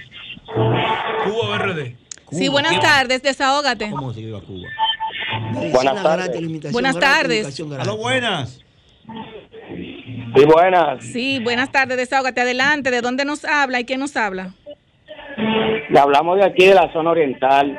¿Qué tenemos en la zona? Díganos. Yo quiero hacer una denuncia brevemente. Adelante. Es acerca de la empresa de, de este. ¿Qué pasa, Adelante. Nosotros somos los militares, eh, son contratados allá, lo cual firmamos un contrato en adición que no recibimos eh, liquidación ni bono, pero entre los beneficios lo único que recibimos es la regalía pascual. Sí. No se nos ha dado, esta es la fecha, nadie nos dice nada. Eso No, es, de este. Es de este. Al, al equipo Nadie- de seguridad. Sí, seguridad física. Los militares que trabajamos allá. No le han dado doble sueldo? Seguridad militar, porque hay seguridad civil también. Pero nadie nos ha dicho nada. Hemos hablado. na- Nadie nos dice un Y porqué. ahí no ¿no? pueden decir que está en quiebra porque dieron un informe de que hay dinero ahí, se han Por ahorrado pila. millones. Hay cuarto en el este, por pila. Además, hay una situación y es que las EDES, a diferencia de las demás instituciones, se rigen por el Código de Trabajo. Corresponde el pago de prestaciones laborales a todos los ¿Está servidores públicos que laboraron. Sí, claro. Cesantía, preaviso, Navidad, vacaciones. De Tienes que comunicarte con la licenciada para que te ayude es con ese es tema. es que el caso de la seguridad militar es diferente. Siempre se ha dado. Pero es que, si- es que Anteriormente eso siempre se ha dado, esos infelices están ahí que le den su doble sueldo. Atención, es de este, de su cuarto a su gente. Morrison, Morrison no es el presidente. No, de- Morrison del es de Consejo. sur, es de sur. Es de este, yo no sé quién es ahora. Está bien, mi hermano, ahí está tu denuncia. Gracias. ¿Qué pasó es con. Hito? ¿Qué fue que quedamos con Hito? No, la fórmula ¿Con de esto no sé, no. Ah, yo, yo te decía que. Otra llamada. Aló, buena. Aló. Sí, buenas. Botello, a Botello, que no desmaye con la lucha del 30% al Senado. Y aprueben eso, por favor. No Bueno, hermano, a- a- positivo. Botello escucha este programa todos los sábados, o sea que él va a Eso tomar es eso cuenta. que tiene que dar ese mandado a Antonio Positivo. Marte a ver si deposita esos senadores. Esos hermanos de senadores. Yo decía el tema de el tema de Hito es que Hito a todos no no no ¿cómo se llama? no convenció con la fórmula antes de fue tanto así que el presidente el presidente lo nombró a él para que él Tenemos- aplicara la fórmula. Tenemos a Víctor Ramírez. Tenemos a Víctor Ramírez. Todavía no tenemos a Víctor. Entonces, el presidente lo nombró a él en el Ministerio de Industria y Comercio para que él aplicara la fórmula ahí. Y mira, la fórmula está al revés. Porque todas las semanas suben los combustibles. Todas las semanas suben los combustibles. 126 pesos cuesta un galón de gas. Que se sepa. la gente va a tener que cocinar carbón. 126 toletes. La mejor promoción de eso la hizo Ángel Locuar. Si suben, suben. Si si bajan, bajan. Exacto. Ahí era que estaba claro. Pero como lo de- demás ha sido como- mentira. es como debe ser La así. me- la- Si lo demás sube, ha si sido baja, baja. mentira y, y- y- Señores, tenemos a Víctor Ramírez. Víctor, ¿lo tenemos en línea? Víctor, ¿cómo estás? ¿Cómo estás? Hello, buenas tardes a todos los radioescuchas del desahogo. Víctor Ramírez, Víctor comunitario, comunitario de pura cepa. de Víctor, pura dime cepa. cómo Víctor, están los dime, barrios ¿cómo y tú vas a estar barrios? siempre los sábados diciéndonos cómo están los barrios. Dímelo, ¿qué se dime. siente? ¿Qué la gente dice? ¿Cómo está el pollo? El gas. Dímelo. Ay, ay, ay, ay, ay. Los barrios están al grito, eh, precisamente con el aumento que se le hizo al gas licuado, al GLP. Los barrios están al grito, que están convocando a todos los barrios de la capital a una concentración en la plaza, en la plaza de la bandera. ¿Cómo? ¿Cómo? Sí, están buscando fecha para ir con, con caldero, con olla, con cucharones, a protestar allí porque no aguantan que se le esté subiendo todos los fines de semana dos y tres pesos al gas licuado de Y petróleo. eso, que el gobierno está asumiendo una parte, según, según, según dice el Estado Dominicano, está asumiendo una parte. Víctor, y un- una pregunta, y esa concentración de la que estás hablando, eh, ¿para cuándo estaría, eh, o sea, está armando esto? Pues no, no tenía conocimiento.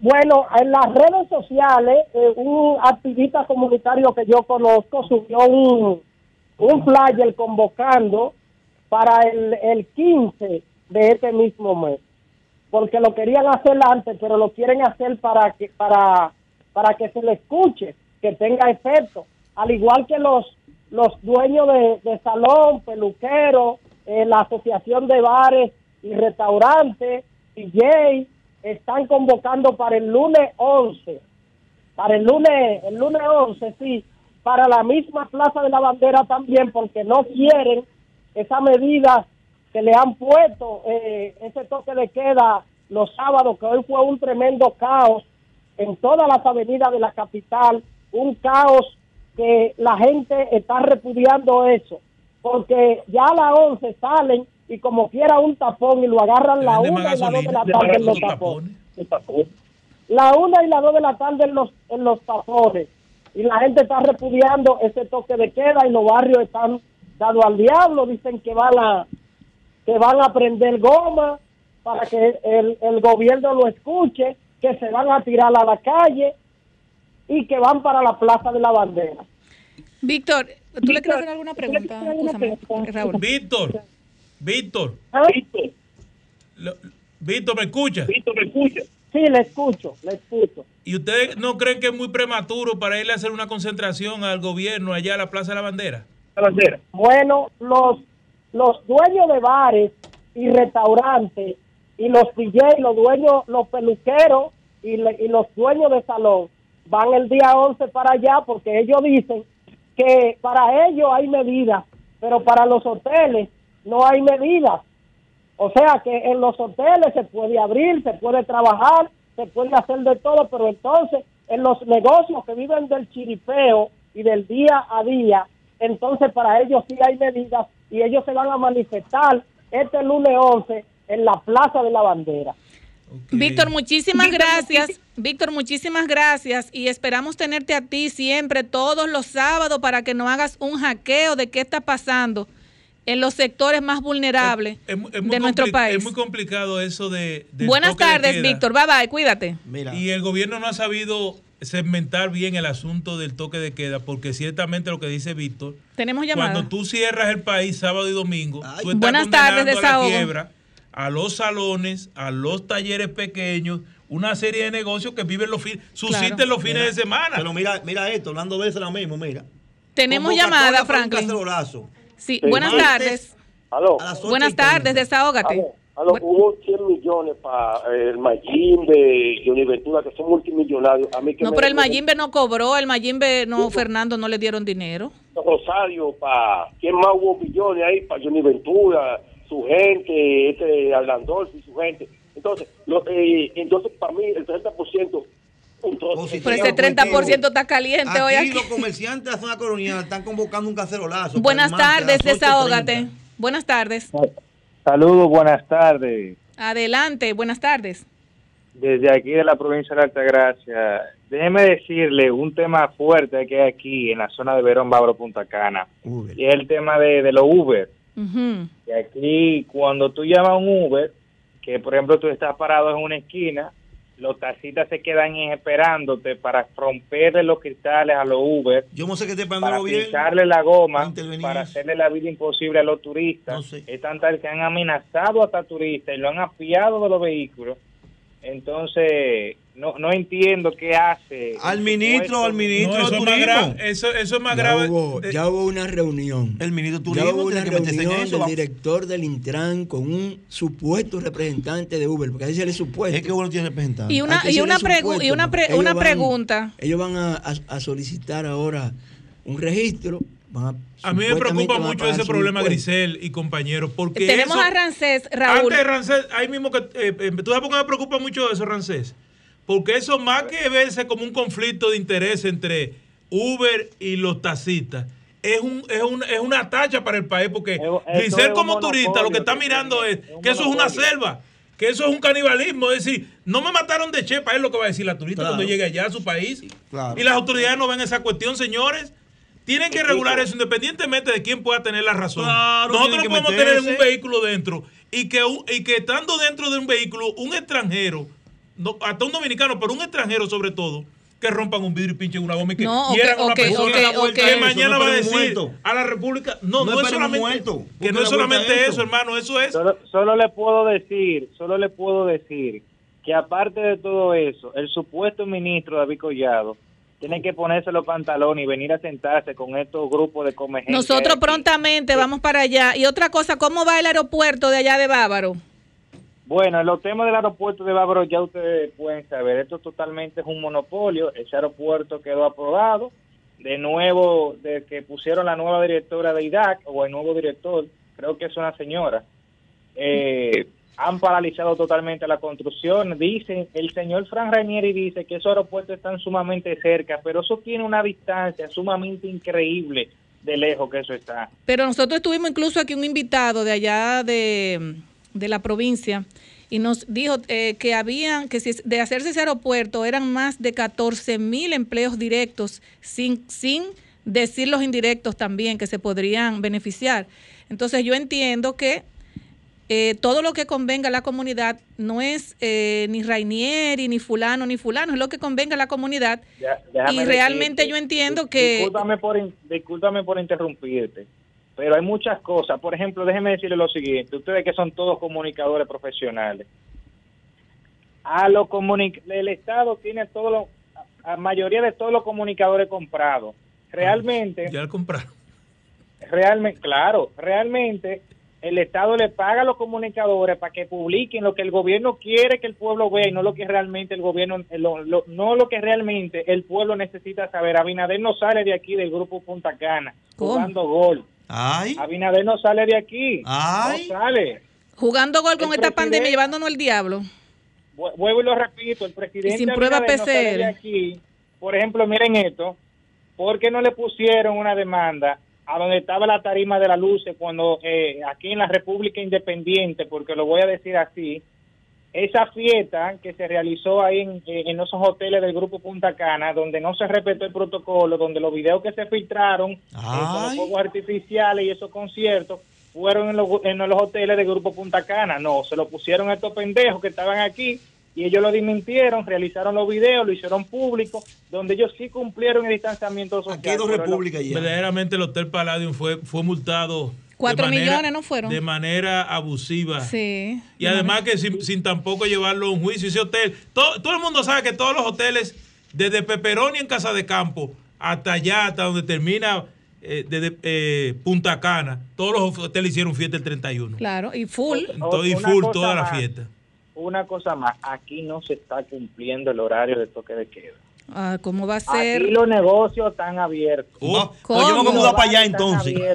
Me voy a mudar Ah, para estoy allá. Para allá que yo voy con todo el negocio. Es para allá que voy. No, pero que ustedes lo ven en las redes sociales. Pero ¿y la policía? No, redes, no, yo voy para allá, mi hermano. Es para allá que yo voy, Aquí porque aquí no, no se puede aquí no hay trabajar. policía, aquí no hay coronel, aquí no hay nada de eso. ¿Cómo? Bueno, No gracias, gra- gracias hermano, no gracias por tu reporte. No, por último, permítame decirle esto. Ah, ¿cómo está el La pollo para allá? La misma comunidad de aquí salió regal a la calle porque supuestamente el coronel de la policía de aquí está cobrando dinero para que los comerciantes puedan tener su negocio y su centro de bebida. ¿Cómo? Buenas tardes. Pasen. Ay, Bueno. madre santísima. Pero ya es así la cosa. Fue el hombre de- del tiro. Señores, señores, esto está Ah, fuerte. ¿cómo que está el pollo? ¿Dónde Este está la gente? Que llame a la gente y que me diga los barrios. ¿Cómo que está Sí, el pollo va- en el barrio? vamos a ver a cómo está el pollo, porque queremos saber. Ahora, Esta pandemia a los, a los dueños de los supermercados le ha caído. No, y a, lo- y a las farmacias, Raúl. No, ni No, tanto. porque ¿Que la no? farmacia- ¿La qué? No, porque, Ah, es porque- que, ah, sí, pero no, no, Giselle, pero- es que por- hay gente que se pasan tres días sin un medicamento, pero Digo, no pasan a la tres días sin farmacia, comer. no, no, exactamente. Sí, sí, pero no, a la los supermercados Sí. también le está afectando el, nuevo, el nuevo toque de queda, el nuevo horario. Sí, pero ellos se, se han llevado la tajada grande. Sí, sí. Le está afectando. Lo- mira, desde que comenzó la- el, el primer eh, estado de emergencia, la fila de los supermercados es kilométrica. Hay No, supermercados incluso- abriendo a las 5 de la mañana. Incluso hay supermercados. Mira, hay supermercados que yo vea, no voy a decir el bueno, nombre. pero los colmados están, los, colmados están cerrando la puerta ahora mismo. Yo, va, va a tener que romper. Desahogo, buenas tardes. Aló, buenas. Vamos a tener que romper entonces, hacer hueco por la pared con puertecitas Buenas para poder tardes. vender. Sí, eh, eh, miren, yo, eh, Primitiva, discúlpenme que yo no terminé ahorita para dejar el joven que siguiera. Mire, ustedes no escucharon ayer la entrevista de Jaime Escudero. Sí. Ah, sí, Jaimerita Escuder, sí. Sí, la, la, la entrevista que dio el Sol de la Mañana. Sí, sí, claro. Ah, bueno, yo quiero que los PLDistas hagamos comentarios de eso, porque si, si eso lo hacen, la- lo hubiesen hecho la gente del PLD, hoy es la- esa gente del PRD y, la- y, y demás hierbas aromáticas tuvieran Es que, es que, lo- es que el PLD está en, en- en Congreso. El PLD está en Congreso ahora. En Congreso, ¿En cuál lo- Congreso? los PLDistas en la oposición se esconden. ¿En cuál Congreso? ¿En cuál Congreso? El PLD está en No Congreso. escucho, la, ¿Cuál no escucho la congreso? señora. Aquí tenemos. ¿En cuál congreso?